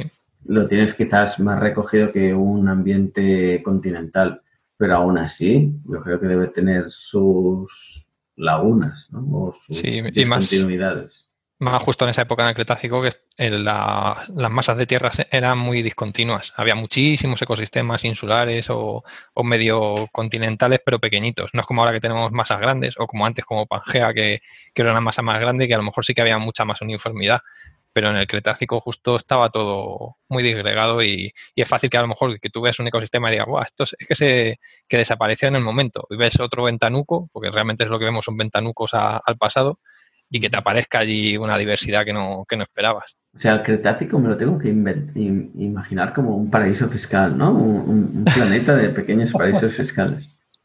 Sí, más o menos. Algo así. Eso me quedará grabado. Es como lo del lado fuerza, el lado oscuro de la fuerza. Bueno, por lo menos en el, en el Tetis. Eso... sí, sí. Claro. Sí, aquí esto era como el Caribe, básicamente. Pues sí. Bueno, más tirando al Jurásico era más Caribe, pero bueno, en el Cretácico todavía teníamos un, buen... Sí, yo siempre lo digo, ¿eh? Esto antes era como el Caribe con palmeras y un buen tiempo. no como ahora. no como ahora, que la cosa está más complicada. Pues lo puedo enlazar con una noticia que estaba en el guion. Mira, ya ves, Oscar, tranquilo. Es la tercera noticia que mencionamos, porque se ve que han hallado restos de una antigua selva tropical cerca del Polo Sur y datan del Cretácico, precisamente hace 90 millones de años. Y bueno, a raíz también de testigos de sedimento que han sacado del fondo marino. ¿Pero cerca del Polo Sur de ahora o de antes? O, dónde estaba esa masa? Bueno, las muestras las han sacado ahora. Ah, vale. Eh, junto al glaciar Pine Island. Pues han sacado las muestras. Bueno, aunque el Antártico no, en el Cretácico no se movió mucho. Entonces han podido sacar esporas, raíces, polen en perfecto estado de conservación y han podido ver más o menos qué temperatura. Hemos pedido a, a Carles. Sí, sí. Bueno, bueno, pues estaba diciendo eso, ¿eh? que se quedaba ahí con determinada temperatura. Eh, quizás las palmeras del, del Jurásico eran más fresquitas. No sé si habría palmeras, de todas maneras, hay que decirlo. No sé si habría eran otro tipo de, flora, porque las palmeras son angiospermas y eso todavía no estaban. Pero vamos, tampoco. Esta noticia me resultó así un poco curiosa porque lo de que en la Antártida, o lo, que era en esa época la Antártida, estaba cubierta de, de, una flora bastante grande y una selva, ya se conocía desde la, exploración de, Scott cuando estuvo por allí, porque de hecho fue uno de sus. de, sus, de lo, que fue investigando. Y los, en sus novelas Lovecraft, en la, en la de las montañas de la locura, lo, describe. O sea que es, ya bastante conocido. Lo que pasa es que supongo habrán recogido testigos ahora con mucha más consistencia y mejor estudiados, claro. Sí, quizá han buscado más evidencias, ¿no? Hmm. Y relacionado con esto del registro fósil, tenemos también otra noticia en el guion sobre el ámbar, que se, se han localizado... no, esta vez no es del Miámbar, fíjate. ¿No es ámbar? No, es de es de nuestras antípodas, de Australia y Nueva Zelanda. Han encontrado como seis o siete yacimientos. su ámbar, Su ámbar. Y su ámbar boca abajo a todo esto. Ramba, ramba, al revés. y, y se han encontrado de un amplio rango de, edades, que van desde, no sé si eran de en torno a 300 o 400 millones de años hasta, hasta 40.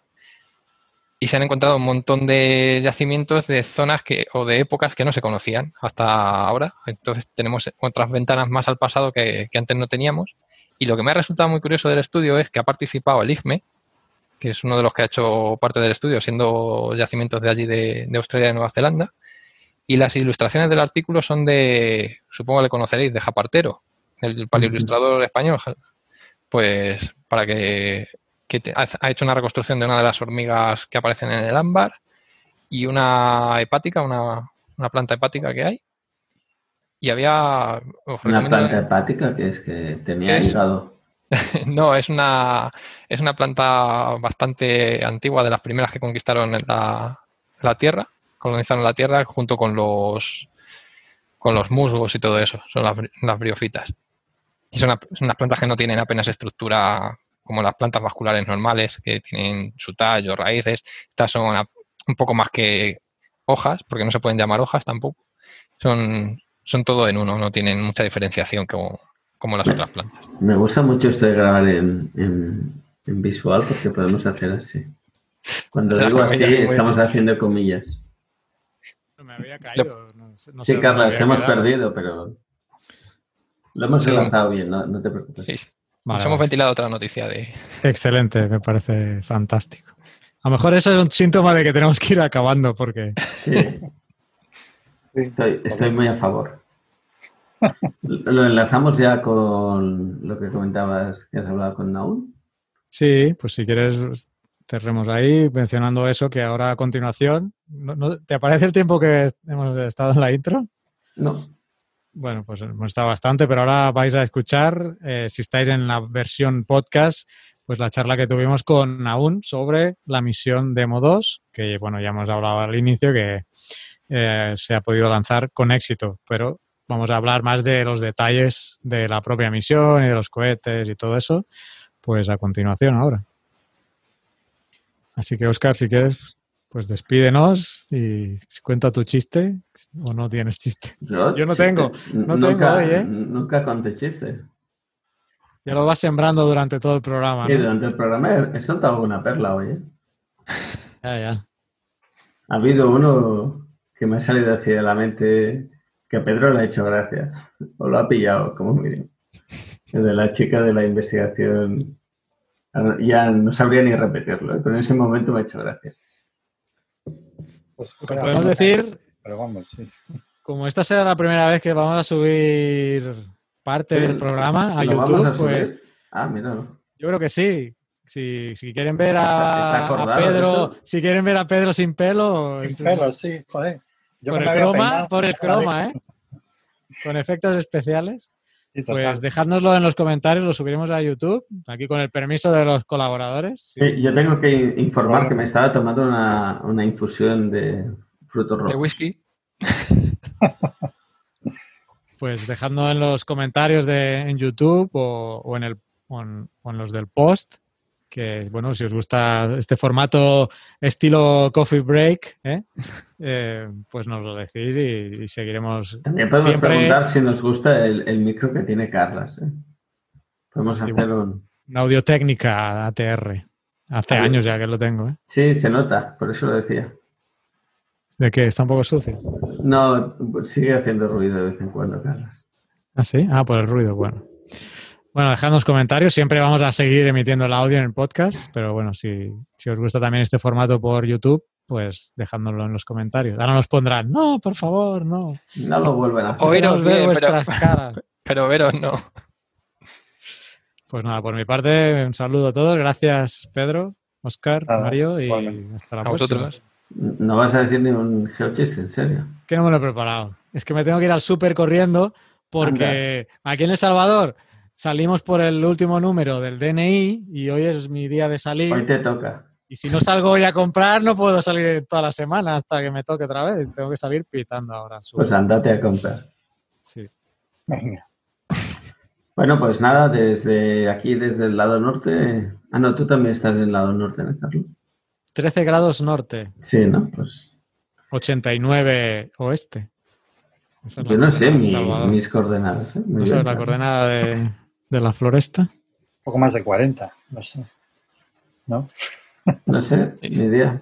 Ya la buscaré para el próximo, 40 o por ahí. Para el próximo programa me la, me la apunto, me la sabré. Venga.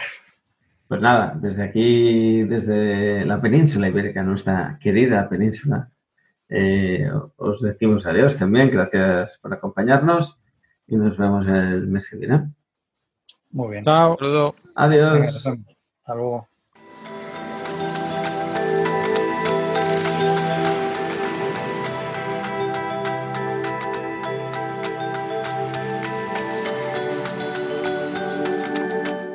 Estás escuchando Geocastaway, el podcast de geología y ciencias de la Tierra.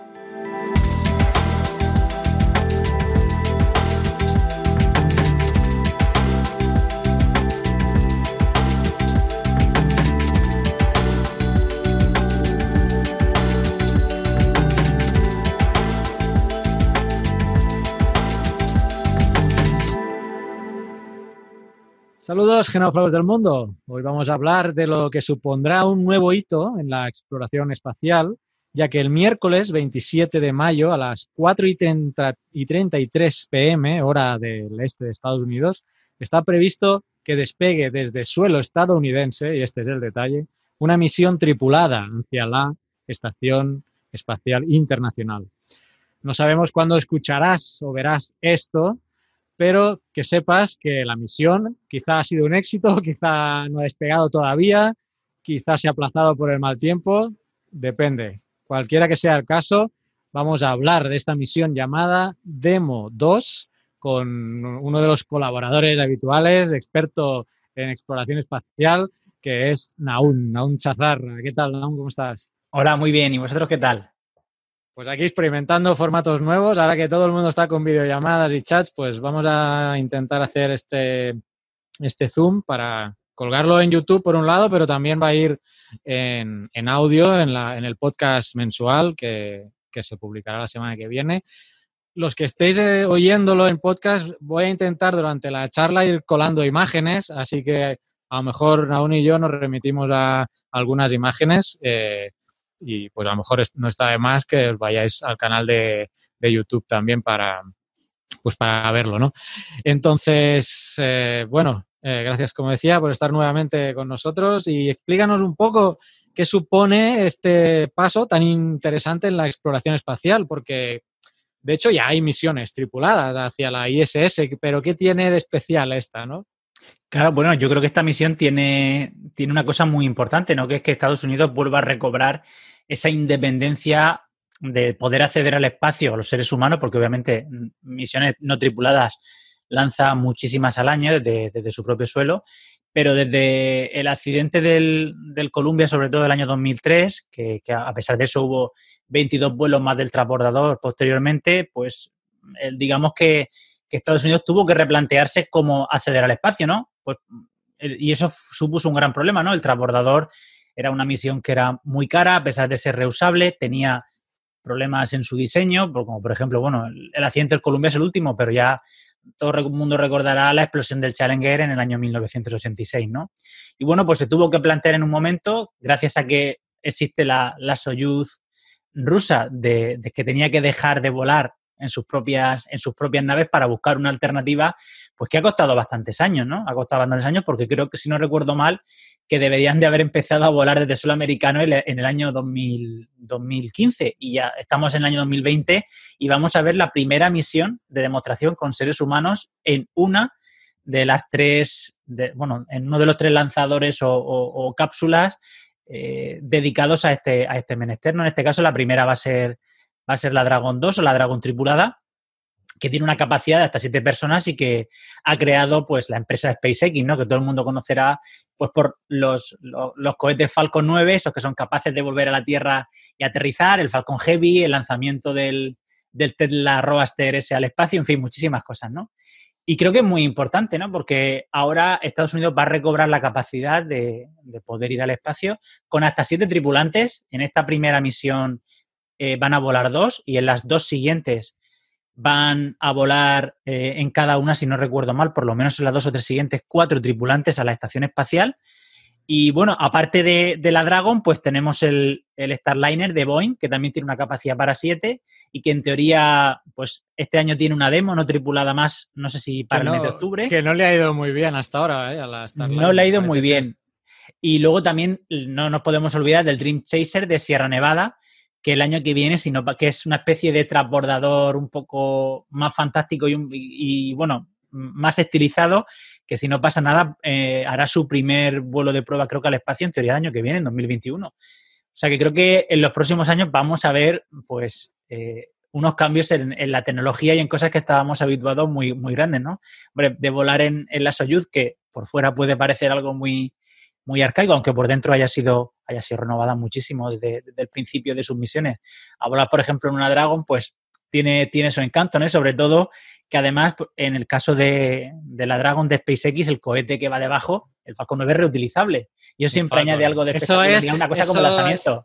Alucinante, sí, sí, sí. Claro, ¿cómo es posible que sean capaces de, una cosa tan, tan desproporcionada, ¿no? Tan, tan larga sea capaces de aterrizar con éxito desde el espacio, la verdad es que es una cosa muy, muy llamativa. Esto permite, obviamente, abaratar muchísimo los costes. De hecho, la Dragon, en teoría, es reutilizable. Lo que pasa es que la NASA, de momento, por lo menos esta, no va a dejar reutilizarla.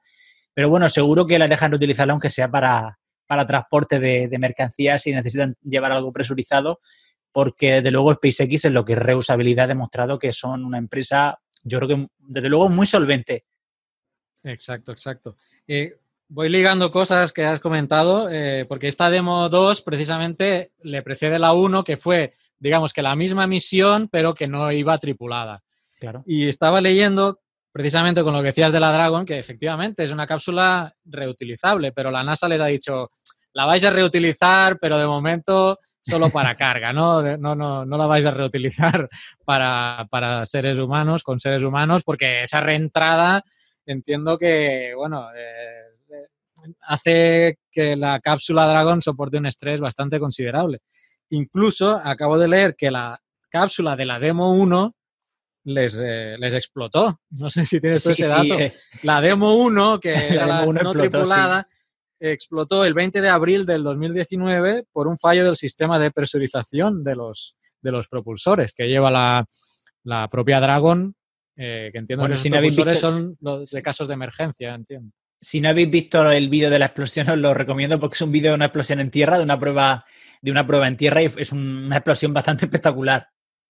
Porque además parece algo, parece algo increíble, ¿no? De repente está ahí la, eso y hay una, hay, una, hay una explosión bastante grande. Obviamente, después, eh, cuando uno tiene que certificar una, una cápsula espacial o como se llamen este tipo de cosas, para seres humanos que viajan al espacio, tiene que tener una certificación de seguridad mucho mayor que si va a lanzar un satélite o una carga inerte de cualquier tipo. Y eso hace pues, que se sometan a pruebas muchísimo más duras, que se comprueben todas las cosas muchísimo más y sobre todo que, tengan las misiones capacidad de aborto en momentos críticos como el lanzamiento o en cualquier otro, en cualquier otro momento, ¿no? Hay que tener en cuenta que esta misión, por ejemplo, en el caso de que algo mal vaya durante el lanzamiento, puede separarse de la etapa principal, del Falcon 9, y amerizar en otro, en otro lugar. Porque esta cápsula no es para aterrizar en tierra como la Soyuz, es para amerizar. De hecho, la barcaza eh, me imagino que en, breve estará preparada para, para ir a recoger el, la Dragon. Bueno, en breve no, todavía quedan, porque la misión no sabemos cuánto va a durar. Estaba pensando en el, Mil, la, 30, 30 días. Claro, entre 30, no sabemos cuánto va a durar, entre 30 y 120 días. O sea que la misión va a durar mm, bastante, ¿no?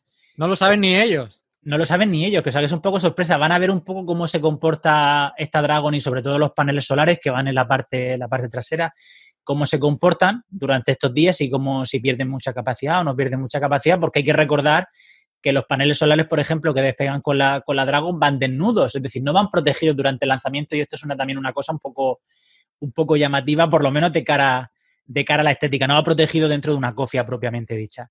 Y creo que eso es importante. Lo que sí que creo que ha, zarpado ya es la barcaza que va a recoger el cohete, la etapa del Falcon 9. Di el nombre, di el nombre. que creo que es a quien le toca recoger el, cohete si, si, todo va bien, la primera etapa. Y me imagino que, bueno, que, que, cuando sepan la fecha del, lanzamiento, ya en breve pondrán también en marcha todo, todo el sistema para poder recuperar lo antes posible cuando llegue la cápsula, porque los amerizajes también son espectaculares, ¿no? Yo creo que casi todo el mundo recuerda los amerizajes de, la etapa de las misiones Apolo, ¿no? Que caían ahí, la, flotaba la, cápsula. La Apolo 13, ¿no? La película también se ve ahí. También, también. Por ejemplo, que es algo muy, muy llamativo, ¿no? Una, una cápsula espacial flote en el, en el agua del océano. Y bueno, creo que creo que puede ser muy espectacular, sobre todo, ya digo, el lanzamiento, vamos a ver una cápsula tripulada nueva, diferente, y yo creo que, bueno, que esto siempre añade un poco de, de, vidilla al, juego, sobre todo porque al, juego de la carrera espacial, porque mm, hasta ahora Estados Unidos ha dependido de Rusia y ahora, bueno, pues puede ser que esto signifique un poco alejamiento un poco de, los planes de Rusia, porque como ya sabéis que la geopolítica es tan difícil, no sé cómo se va a complicar tampoco la geopolítica norteamericana con el tema del coronavirus. Ya hemos escuchado comentarios del, presidente chino en referencia a sus relaciones con, Estados Unidos, ¿no? Y Rusia puede ser que se una que se una al bloque de, aunque sea muy amigo de Donald Trump, pero puede cambiar la cosa y que se una un poco al bloque, al bloque de China, ¿no? Y, esto, bueno, pues le va a dar esa, esa estabilidad un poco quizá al programa espacial norteamericano por lo menos de cara a lo que es la estación espacial. Luego, lo que pase después ya con, otros planes como volver a la Luna ya es harina de otro costal. Sí, porque hasta ahora tenemos a China y Rusia solo con capacidad, ¿no? Para hacer estos lanzamientos. Sí, que yo recuerdo, ahora mismo no hay ningún otro país capaz de lanzar seres humanos al espacio. Ok, mencionabas eh, lo, de los ah, sistemas de aborto de emergencia. Yo he leído que tienen hasta seis modos, no, siete, siete modos de aborto eh, contemplados y posibles lugares de amerizaje. No sé si leí también hasta 50, que no los han hecho públicos por cualquier cosa, pero siempre tienen ahí, bueno, estas, estas misiones deben tener planificado hasta el dedillo toda cualquier cosa que, pueda pasar, ¿no? Claro, todo esto hasta la última. Como eh, tenemos que pensar un poco, yo siempre pongo el ejemplo de la Fórmula 1, ¿no? La gente dice, cuando se rompe un coche de Fórmula 1 parece que nos cabreemos porque se ha roto una cosa de última tecnología mm, súper moderna, pero es que se rompen porque son máquinas que están al límite. Entonces tiene que ir todo muy medido y, manejado con unas precauciones máximas y todo, digamos, muy guionizado, ¿no? Pues, al final en el espacio pasa lo mismo. Lo que pasa en el espacio tenemos el añadido que si te pasa algo allí, pues igual no vuelves. Entonces, claro, tiene que ir todo muy guionizado y todo, mm, eh, eh, unas rutinas muy perfeccionadas para que todo se siga con, la máxima precisión y con el menor número de problemas posible. No hemos mencionado, por cierto, al visionario de todo esto, porque SpaceX pertenece a Elon Musk, que es el mismo de Tesla, que, por cierto, los astronautas han ido desde la casita donde están concentrados hasta la rampa de lanzamiento en las pruebas previas que ya, que ya han hecho en un Tesla, ¿no? Va a ir para ahí vincular. Un Tesla adaptado a los trajes presurizados, o sea, que ya el sumo. Que luego quiero hablarte de los trajes, a ver tú qué opinas, pero bueno, ya, ya llegaremos a eso porque ha habido mucha, bueno, polémica de estilo, digamos, ¿no? Como que fuera una pasarela, pero bueno. Incluso lo han llamado como equipaje de moto, de, estos de, los que van en moto, ¿no? sí, de motoristas, un poco, sí que tiene un poco el estilo de, motorista y parecen incluso acostumbrados a estos trajes de astronauta que, estamos acostumbrados, que parece que sean muñecos de Michelin. Estos son como un poco ceñidos, no sé, la verdad es que la estética es un poco, un poco diferente y nos choca, pero claro, también llevamos muchísimos años viendo los mismos estilos de traje espacial. Entonces, claro, cualquier cambio nos supone, nos supone un poco de choque, ¿no?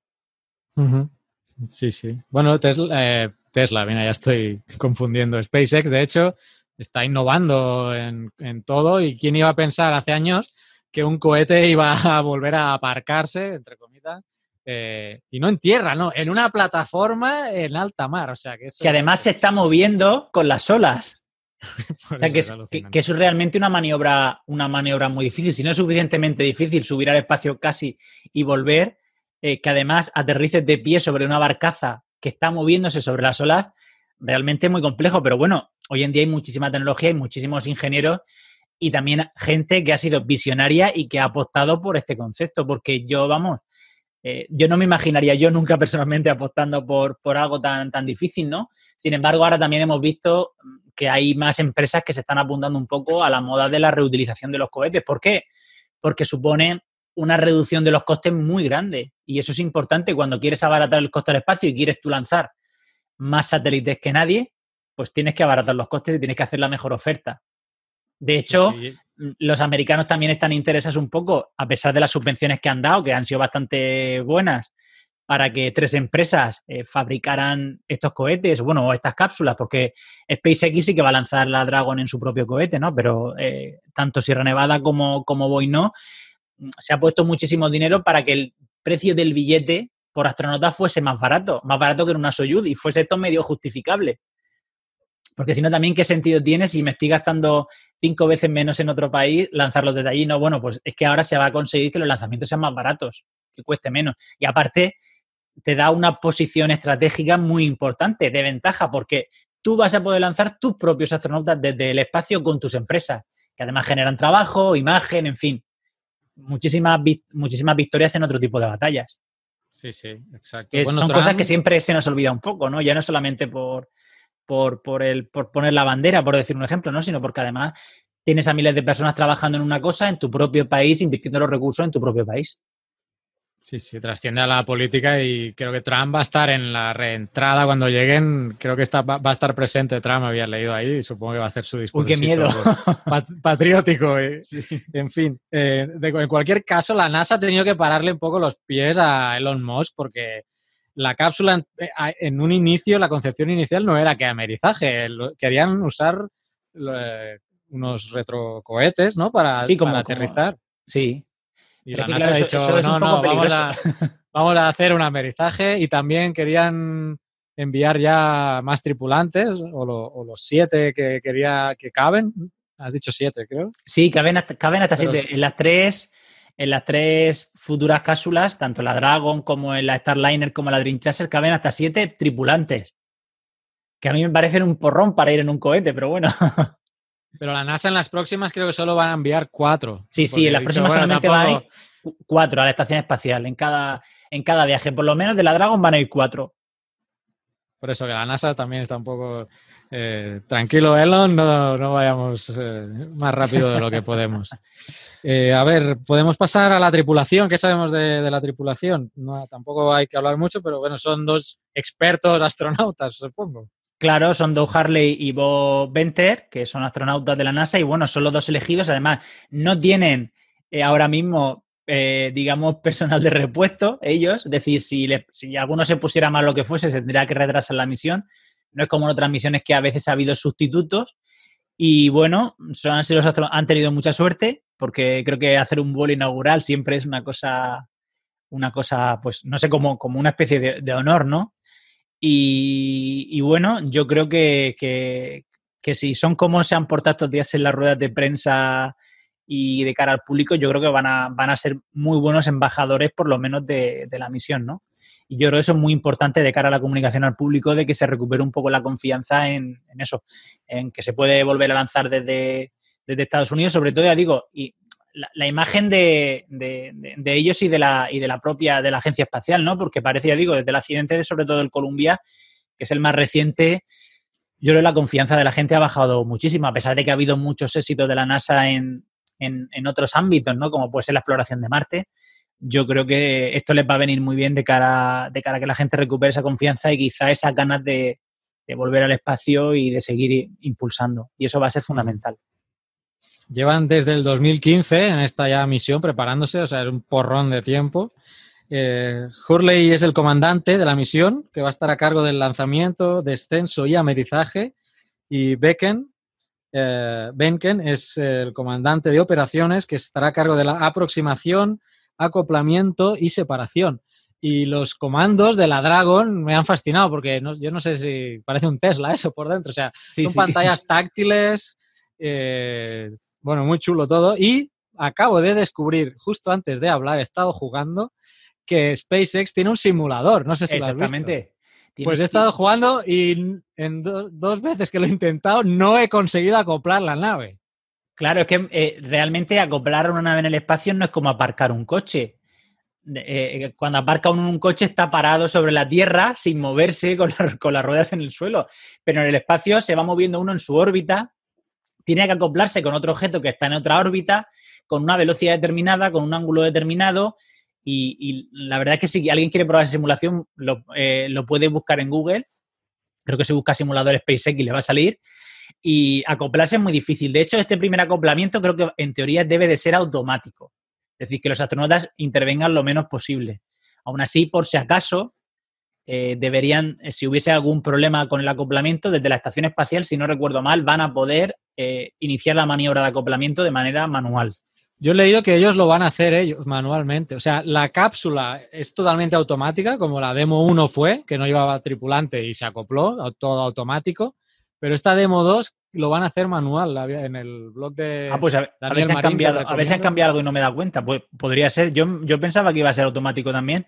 Pues buscaré el post, a lo mejor lo han cambiado, pero en el post que escribió Daniel Marín, que vamos a enlazar todo esto que estamos mencionando, os lo enlazaré en el post del simulador también para que para que os estrelléis unas cuantas veces, porque no es tan fácil. No, no, a pesar de que parece un videojuego, parece un videojuego, solo ir tocando para arriba y para abajo, rotar, acelerar, no sé qué, pero no, no, yo dos veces no lo he conseguido. Yo de todas formas también animo a los que nos escuchen que hay un videojuego muy divertido que es tanto para niños como para adultos que se llama Kerbal Space Program, que es un, juego para diseñar tu propio programa espacial en el cual pues, puedes diseñar tus cohetes, tus, tus estaciones espaciales, tu módulo de aterrizaje y entre otras cosas puedes acoplar naves en órbita. Pues yo reto a la gente a que intente acoplar también ahí sus naves en órbita porque es realmente difícil y cualquier cosa mínima, incluso en el videojuego, que es un videojuego que ya os digo, pueden jugar niños desde, no sé, tres o cuatro años, eh, os reto porque es realmente difícil. En el momento en que hay una rotación mínima relativa con respecto de uno al otro, bueno, acoplarse. La escena esa de Interestelar, que es muy famosa, que están de las, del final de la película, cuando van a acoplarse de nuevo a la estación spoiler, Bueno, pues básicamente es eso, pero a cámara lenta. Y es muy difícil, incluso a cámara lenta. ¿El juego cómo se llamaba? Para Kerbal Space Program. Kerbal Space. que si no pasa nada este año saldrá la versión 2 de ese juego y vamos, es un juego, es un juego principalmente educativo, pero, pero uno puede echar unos buenos ratos intentando diseñar un programa espacial y ver cómo las cosas no son tan fáciles como realmente muchas veces nos parecen, ¿no? Los que están en YouTube ahora he puesto la imagen de, en el simulador y la pantalla primera que se ve es la pantalla precisamente que usan para el, para el acercamiento. O sea, como veis, toda una pantalla totalmente táctil ahí. Em, muy bien, eh, hemos tocado varias cosas, pero no hemos hablado así de, no vamos a empezar a narrar el menos cinco horas, menos cuatro horas, porque hay un montón de cosas que hacer. Y en el blog de Daniel Marín, que os vamos a enlazar, ahí explica bueno, punto por punto todo. Claro, además tenéis muy detallado en el blog incluso eh, los minutos antes y después del lanzamiento para que, para que uno vea cuando empieza la cuenta atrás o lo que ocurre cada X minutos. Mm, ahí viene muy bien detallado y, además lo vais a disfrutar porque Daniel es, es, vamos, es quizá la persona que más conozca de, de este tema, diría que del planeta Tierra, de Marte y es posible que de otros sistemas solares. Y decíamos antes que incluso que los propios astronautas que van en la misión. incluso que los propios astronautas. El lanzamiento, curioso que sea a las 4 y 33 pm. O sea, yo creo que, que podrían escoger esa hora. Es el mejor, la mejor hora para llegar a la estación espacial. ¿eh? O viene de tres minutos, por no decir cuatro y media. Claro, bueno, eligen, eligen las ventanas dependiendo de la, de, de, de, la posición orbital que quieran, ¿no? Las ventanas de lanzamiento.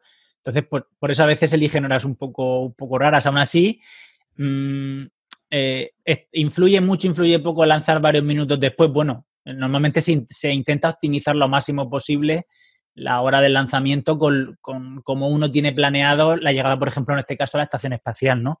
Hay que tener en cuenta que se va a intentar que, las misiones de la Dragon tarden entre 19 y 24 horas en llegar a la estación espacial. ¿Por qué tanto tiempo si la estación espacial está a 400 kilómetros? Bueno, pues primero hay que hacer muchísimos checks, hay que, hay que, no solamente hay que espacio, hay que colocarse en el mismo plano orbital, hay que acercarse, luego hay distintas fases de acercamiento y eso hace que, que se dilate un poco más en el tiempo, ¿no? ¿Se podría hacer más rápido? Se puede hacer más rápido, eso sí, siempre hay que gastar más combustible, ¿no? Y siempre se intenta acceder al espacio de, de, de la manera más, más óptima. Igualmente, aunque se pudiera hacer más rápido, las etapas previas al, acoplamiento tienen unas duraciones determinadas que no se suelen acortar, ¿no? Hay que intentar siempre que, cuando uno se va a acercar a la estación espacial, ya os digo, no haya ninguna rotación mínima ni un movimiento diferencial que pueda dar al traste con el acoplamiento. Tiene que ser todo muy preciso como, como una danza clásica, vamos. Sí, sí. Ya os digo, la, cinco horas antes del lanzamiento ya se empiezan a hacer cosas de, su lista de, tareas, llenar tanques y cosas de esas, que estaba leyendo que en las misiones Apolo no se llenaban los tanques con los astronautas ahí, pero en, eh, con, la, con estas eh, Falcon, sí, van a estar los astronautas y van a llenar los tanques ahí, que la NASA les dijo, hostia, esto no mola mucho, pero aseguradnos que no hay problema y les has asegurado que no va a haber ningún problema. Hombre, hasta ahora, por ejemplo, no ha habido problemas con eso. Sin embargo, en las Starship que está, que está probando con las nuevas, los nuevos prototipos de, las, del siguiente, de la siguiente nave tripulada, durante las, las, las distintas pruebas de llenado han habido un par de explosiones. Los de Boeing, que solo les falta Solo les falta eso ya, no tienen suficientes problemas en otros lados. En otros, sí. Bueno, espero, espero, espero que no haya problemas. De hecho, bueno, de todas formas, la, la, Starliner de, de, Boeing es un poco, es un diseño muy conservador, ¿no? Espero que, no tenga muchísimos, muchísimos problemas. Vamos. de hecho, uno lo ve casi está viendo la, una cápsula del Apolo, ¿no? Así por fuera, le recuerda un poco al módulo de comando de la misión Apolo. Muy bien, pues si quieres, coméntanos desde que ese sea el 3, 2, 1 ignición, qué, es lo que va a pasar, ¿no? Porque eh, hay diferentes fases, hay diferentes módulos que se van a ir despegando y tenemos al Falcon 9 que va a regresar. Entonces, ¿cómo va a ser eh, eh, ese despegue, ¿no? Desde que, es, desde que es el lanzamiento hasta, hasta que se acople? ¿Cuáles son las fases principales que... pues básicamente las etapas principales son, pues empieza el lanzamiento, ¿no? Eh, despega con, ya sabéis que despega con la etapa, con la etapa principal, que es el Falcon 9, que es este cohete, este cohete largo que acaba precisamente con, la Dragon. Luego hay un momento en el que se llega a lo que se llama Max Q, que es el momento de máxima presión aerodinámica, que es uno de los momentos más difíciles de la misión, porque la nave está sometida a un estrés, pues no sé cómo decirlo, súper fuerte. Y bueno, eh, hasta que llega a un punto en el que, en el que se acaba el combustible prácticamente del, Falcon y que tiene que separarse la Dragon de, esta primera etapa para que regrese el, cohete de Falcon, del, Falcon, que es el que, el que luego regresará sobre la barcaza de Of Course I Still Love You y pueda seguir la Dragon en el espacio hacia su, bueno, hacia su inserción orbital y posteriormente su acoplamiento, ¿no? una vez que, acaba la, la Dragon, perdón, que se, que se separa el, cohete Falcon de, la Dragon, pues empieza una maniobra de, regreso en el cual pues tiene que hacer una serie de, giros para poder encender los motores e ir frenando eh, durante su reentrada en la atmósfera la velocidad que lleva, porque lleva una velocidad bastante alta, despliega unas patas aerodinámicas que le ayudan un poco a mejorar la precisión de, de apuntar hacia dónde tiene, hacia dónde tiene que aterrizar y posteriormente, pues, aterriza sobre, sobre la barcaza de, de la cosa Still Love que tiene que hacer un frenazo muy fuerte para terminar de frenar en los últimos, en los últimos metros de descenso. Y mientras, por otro lado, pues sigue, sigue la Dragon en el espacio, pues eso, eh, cogiendo su, su, velocidad y cogiendo su órbita para luego hacer las distintas maniobras que le permitan acercarse a, la estación espacial. Un Falcon 9 que tampoco es reutilizado, es nuevo, ¿no? En esta misión todo es nuevo. De momento en esta misión todo nuevo. Ya veremos si en las próximas misiones eh, ya les permiten reutilizar los Falcon. Pero de todas formas es importante, bueno, o es, o es un detalle, no sé si es muy importante, aunque no les dejen reutilizarlo, por ejemplo, el Falcon en otra misión tripulada, estoy seguro que van a tener permiso para usarlo en, en, un adelanzamiento de cohetes, ¿no? Porque al final, si lo que estamos intentando es, ahorrar ese dinero, ellos van a tener que aprovecharlo en otro tipo de misiones, ¿no? Y para lanzar un cohete, el Falcon ha demostrado, bueno, solvencia, solvencia absoluta, ¿no? Sí, sí. Para carga seguro que lo van a, a reutilizar. Para carga seguro. Incluso la Dragon sospecho que si no la meten en un museo, acabe en algún momento también llevando carga presurizada a la estación espacial. ¿Por qué no?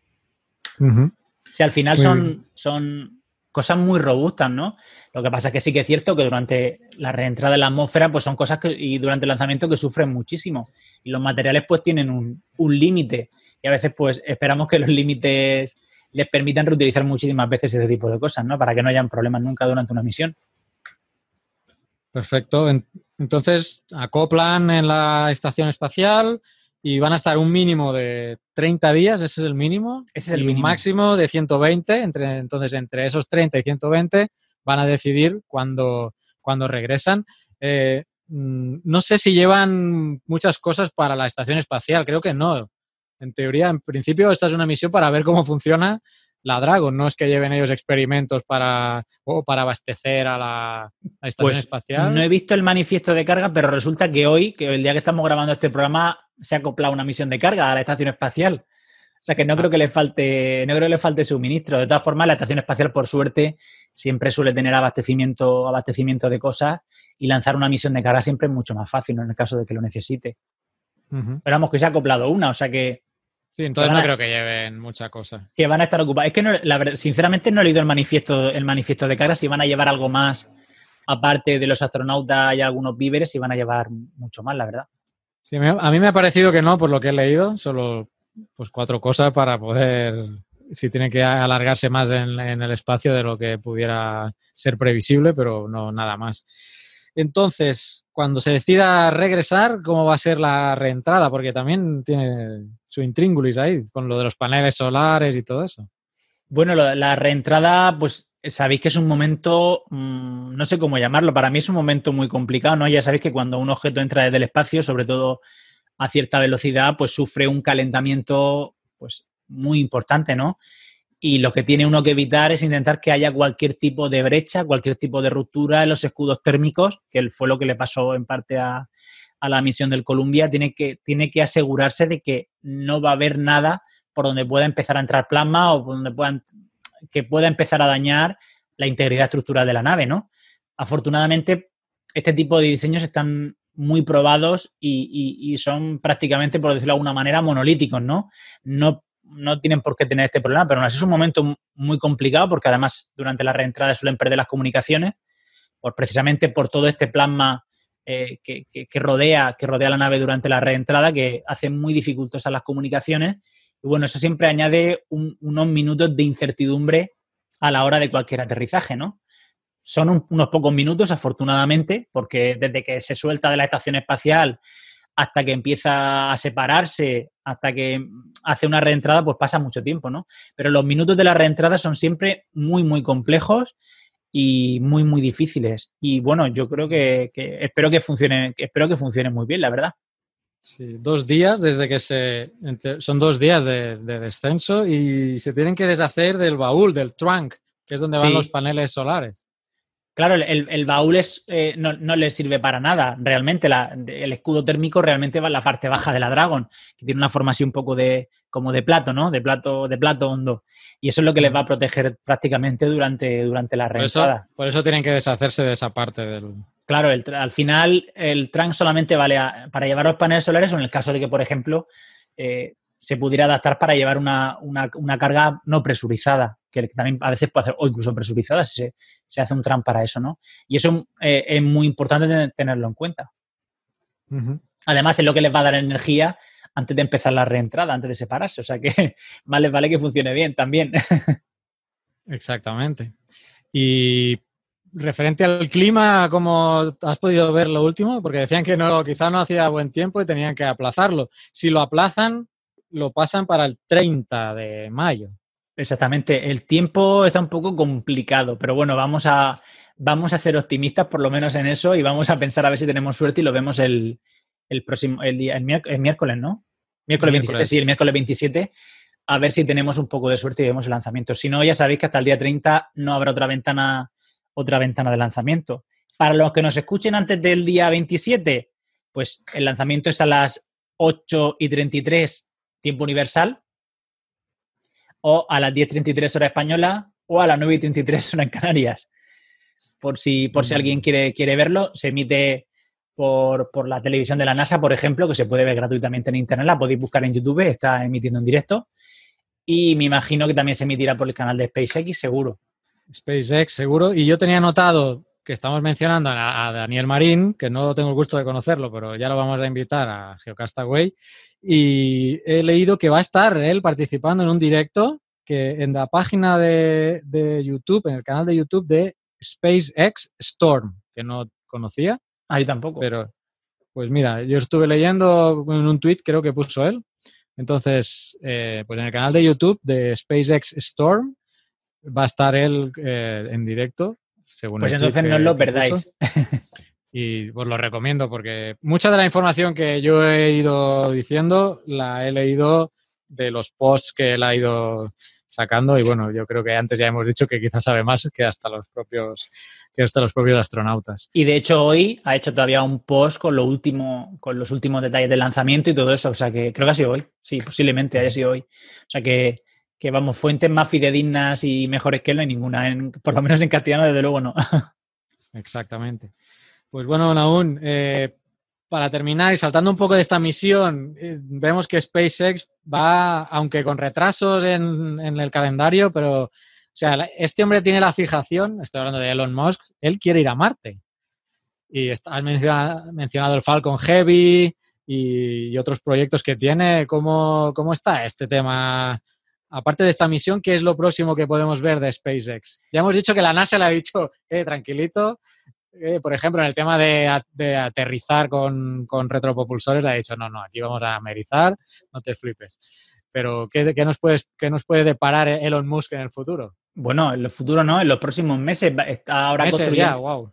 En los siguientes prototipos de, la Starship, que es esa nave con forma de pepino gigante que puede llevar no sé cuántas personas, no sé cuántas personas dentro. Ya veremos para cuántas le certifican. Y mm, dentro de poco creo que vamos a tener eh, un pequeño salto de, la nave para probar la aerodinámica y que funciona bien, bien todo. Ya está construyendo el siguiente prototipo, que a lo mejor incluso podemos ver en un vuelo suborbital en los próximos meses. Y bueno, yo creo que ya de momento con eso vamos a estar bastante, bastante ocupados, ¿no? Porque son pequeños saltos o pequeños para otro, otra arquitectura totalmente diferente, mucho más masiva, porque no sé, a mí me resulta una nave totalmente para los estándares a los que estamos acostumbrados, que se puedan llevar más de siete personas, me parece una monstruosidad, o sea que imaginaos que estamos hablando de naves mucho más grandes, que van a poder lanzar incluso, eh, ya no solamente lo de las personas, lo, es cierto, pero también es un poco de broma, ¿no? También misiones de carga mucho más grandes, por ejemplo, a mí lo más grande que se me ocurre es un telescopio espacial grande, grande, no como, no como los que tenemos ahora en órbita.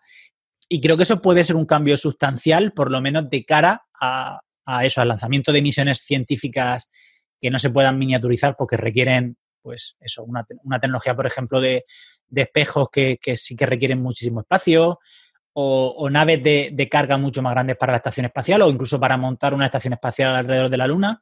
En fin, yo creo que eso nos va a dar muchas sorpresas. A mí me gustaría que dedicara un poco más sus esfuerzos a mejorar la, la eficiencia de la propulsión y que pudiéramos llevar eh, más carga a Marte, ¿no? Para poder hacer misiones más complejas o más grandes y, bueno, todo este tipo de cosas, no, y no solamente a Marte, sino mucho más allá. Pero bueno, creo que para eso vamos a tener que esperar porque lo jugoso realmente de ya no es que se pueda salir desde, desde suelo americano al espacio, ¿no? Sino que este tipo de, de abaratamiento de costes de acceso del ser humano al espacio lo que van a llevar quizás a una edad dorada del turismo espacial.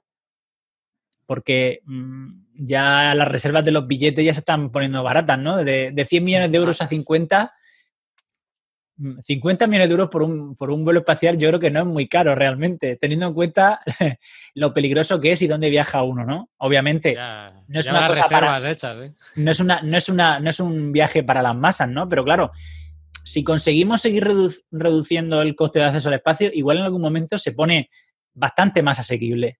Y, y entonces empiece otro tipo de, de turismo, hombre, obviamente de mucho más selecto, porque ni con, casi ni con un euro millones puedes pagarte un billete al espacio, ¿no? Y yo creo que eso va, va a despertar quizá la curiosidad de mucho más gente y de proyectos diferentes que puedan, que puedan ir al espacio, ¿no? Y con, la, con el cohete todavía más nuevo, con la Starship, si realmente es capaz de llevar pues, muchos pasajeros, pues los billetes se van a abaratar muchísimo y vamos a poder ver pues otro tipo de cosas en el espacio. Obviamente, esto no va a ser de hoy para mañana ni de hoy para dentro de cinco años, estamos hablando a largo plazo, 10, 15, 20 años, pero bueno, ya refleja un cambio y una diferencia con las arquitecturas tradicionales de, de lanzamiento de seres humanos al espacio, que yo creo que es buena, sobre todo por el futuro, el futuro más inmediato que es pues, volver a la Luna, que es lo que más cerca tenemos, y luego de ahí. Eso te iba a preguntar ahora. ¿Cómo está lo de la Luna? La NASA quiere volver, ¿no? eh, hay intenciones de volver a la Luna, pero yo cada vez con, si tiene que depender de eh, los cohetes americanos, hablando de americanos me refiero a los que diseña la NASA, la, tenemos muy lejos, la Luna. Si se piensa un poco mejor las cosas y, empieza a depender un poco de, de, estas empresas privadas que, dentro de que sean privadas, lo están haciendo bastante, bastante bien, yo creo que es posible que lleguemos mucho antes a la Luna de lo que, o volvamos a la Luna mucho antes de lo que, de lo que pensábamos.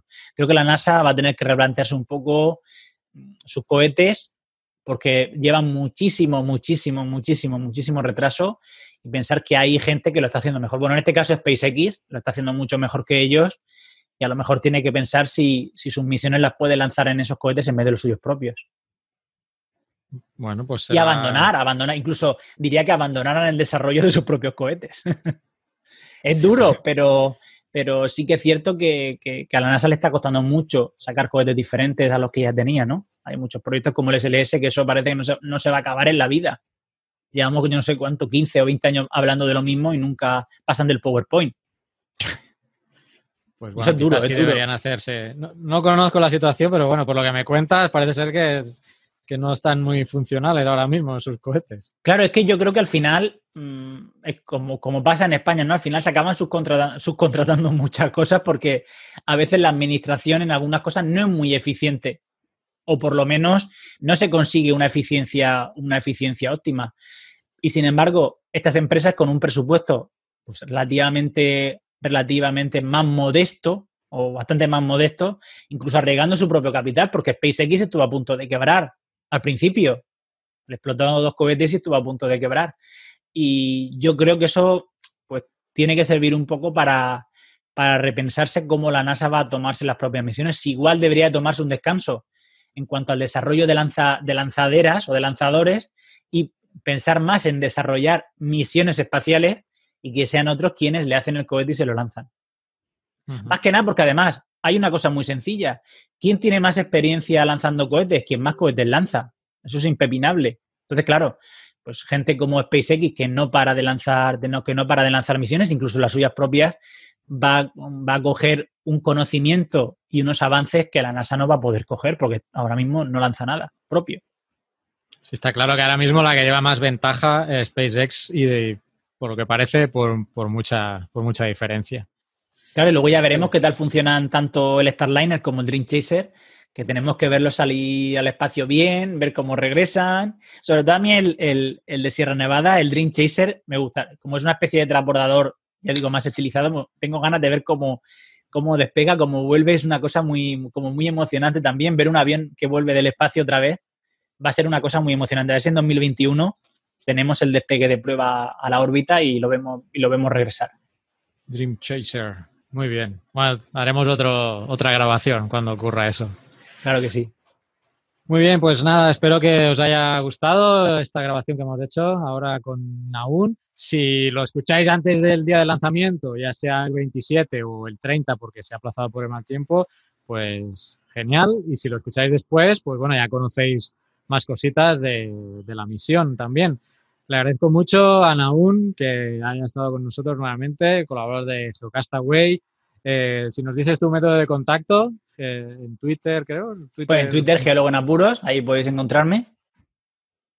Básicamente en Twitter, ¿verdad? y también muy recomendable su libro, titulado también Un geólogo en apuros, que mira, no lo tengo, lo tengo en otro lado. Pero yo tampoco tengo, ninguna copia por aquí. ¿eh?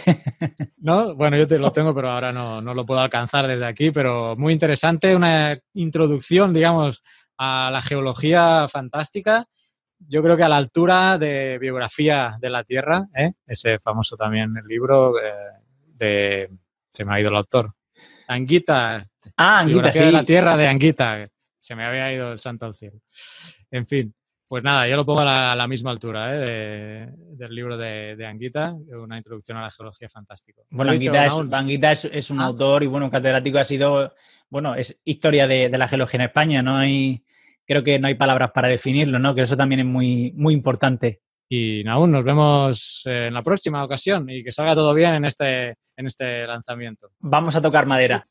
Pues eso. Eh, pues buscadlo, el libro de, de Naun está en Amazon, ¿verdad? Sí, está en Amazon y en cualquier librería se puede también comprar en formato físico. Perfecto. Pues lo dicho, un abrazo y hasta la próxima. Venga, adiós. Y a todos vosotros, oyentes y bueno, y gente que nos mira por YouTube, también hasta la próxima. Chao.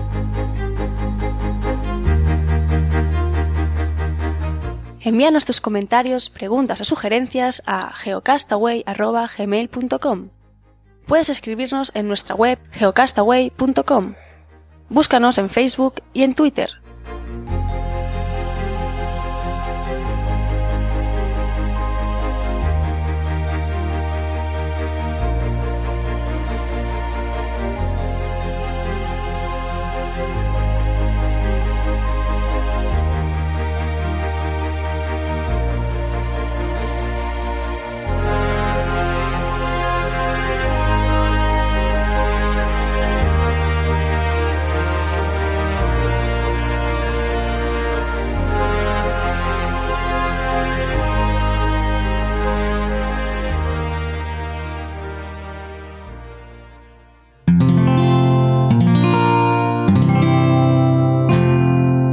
Puedes escuchar más capítulos de este podcast y de todos los que pertenecen a la comunidad Cuonda en cuonda.com.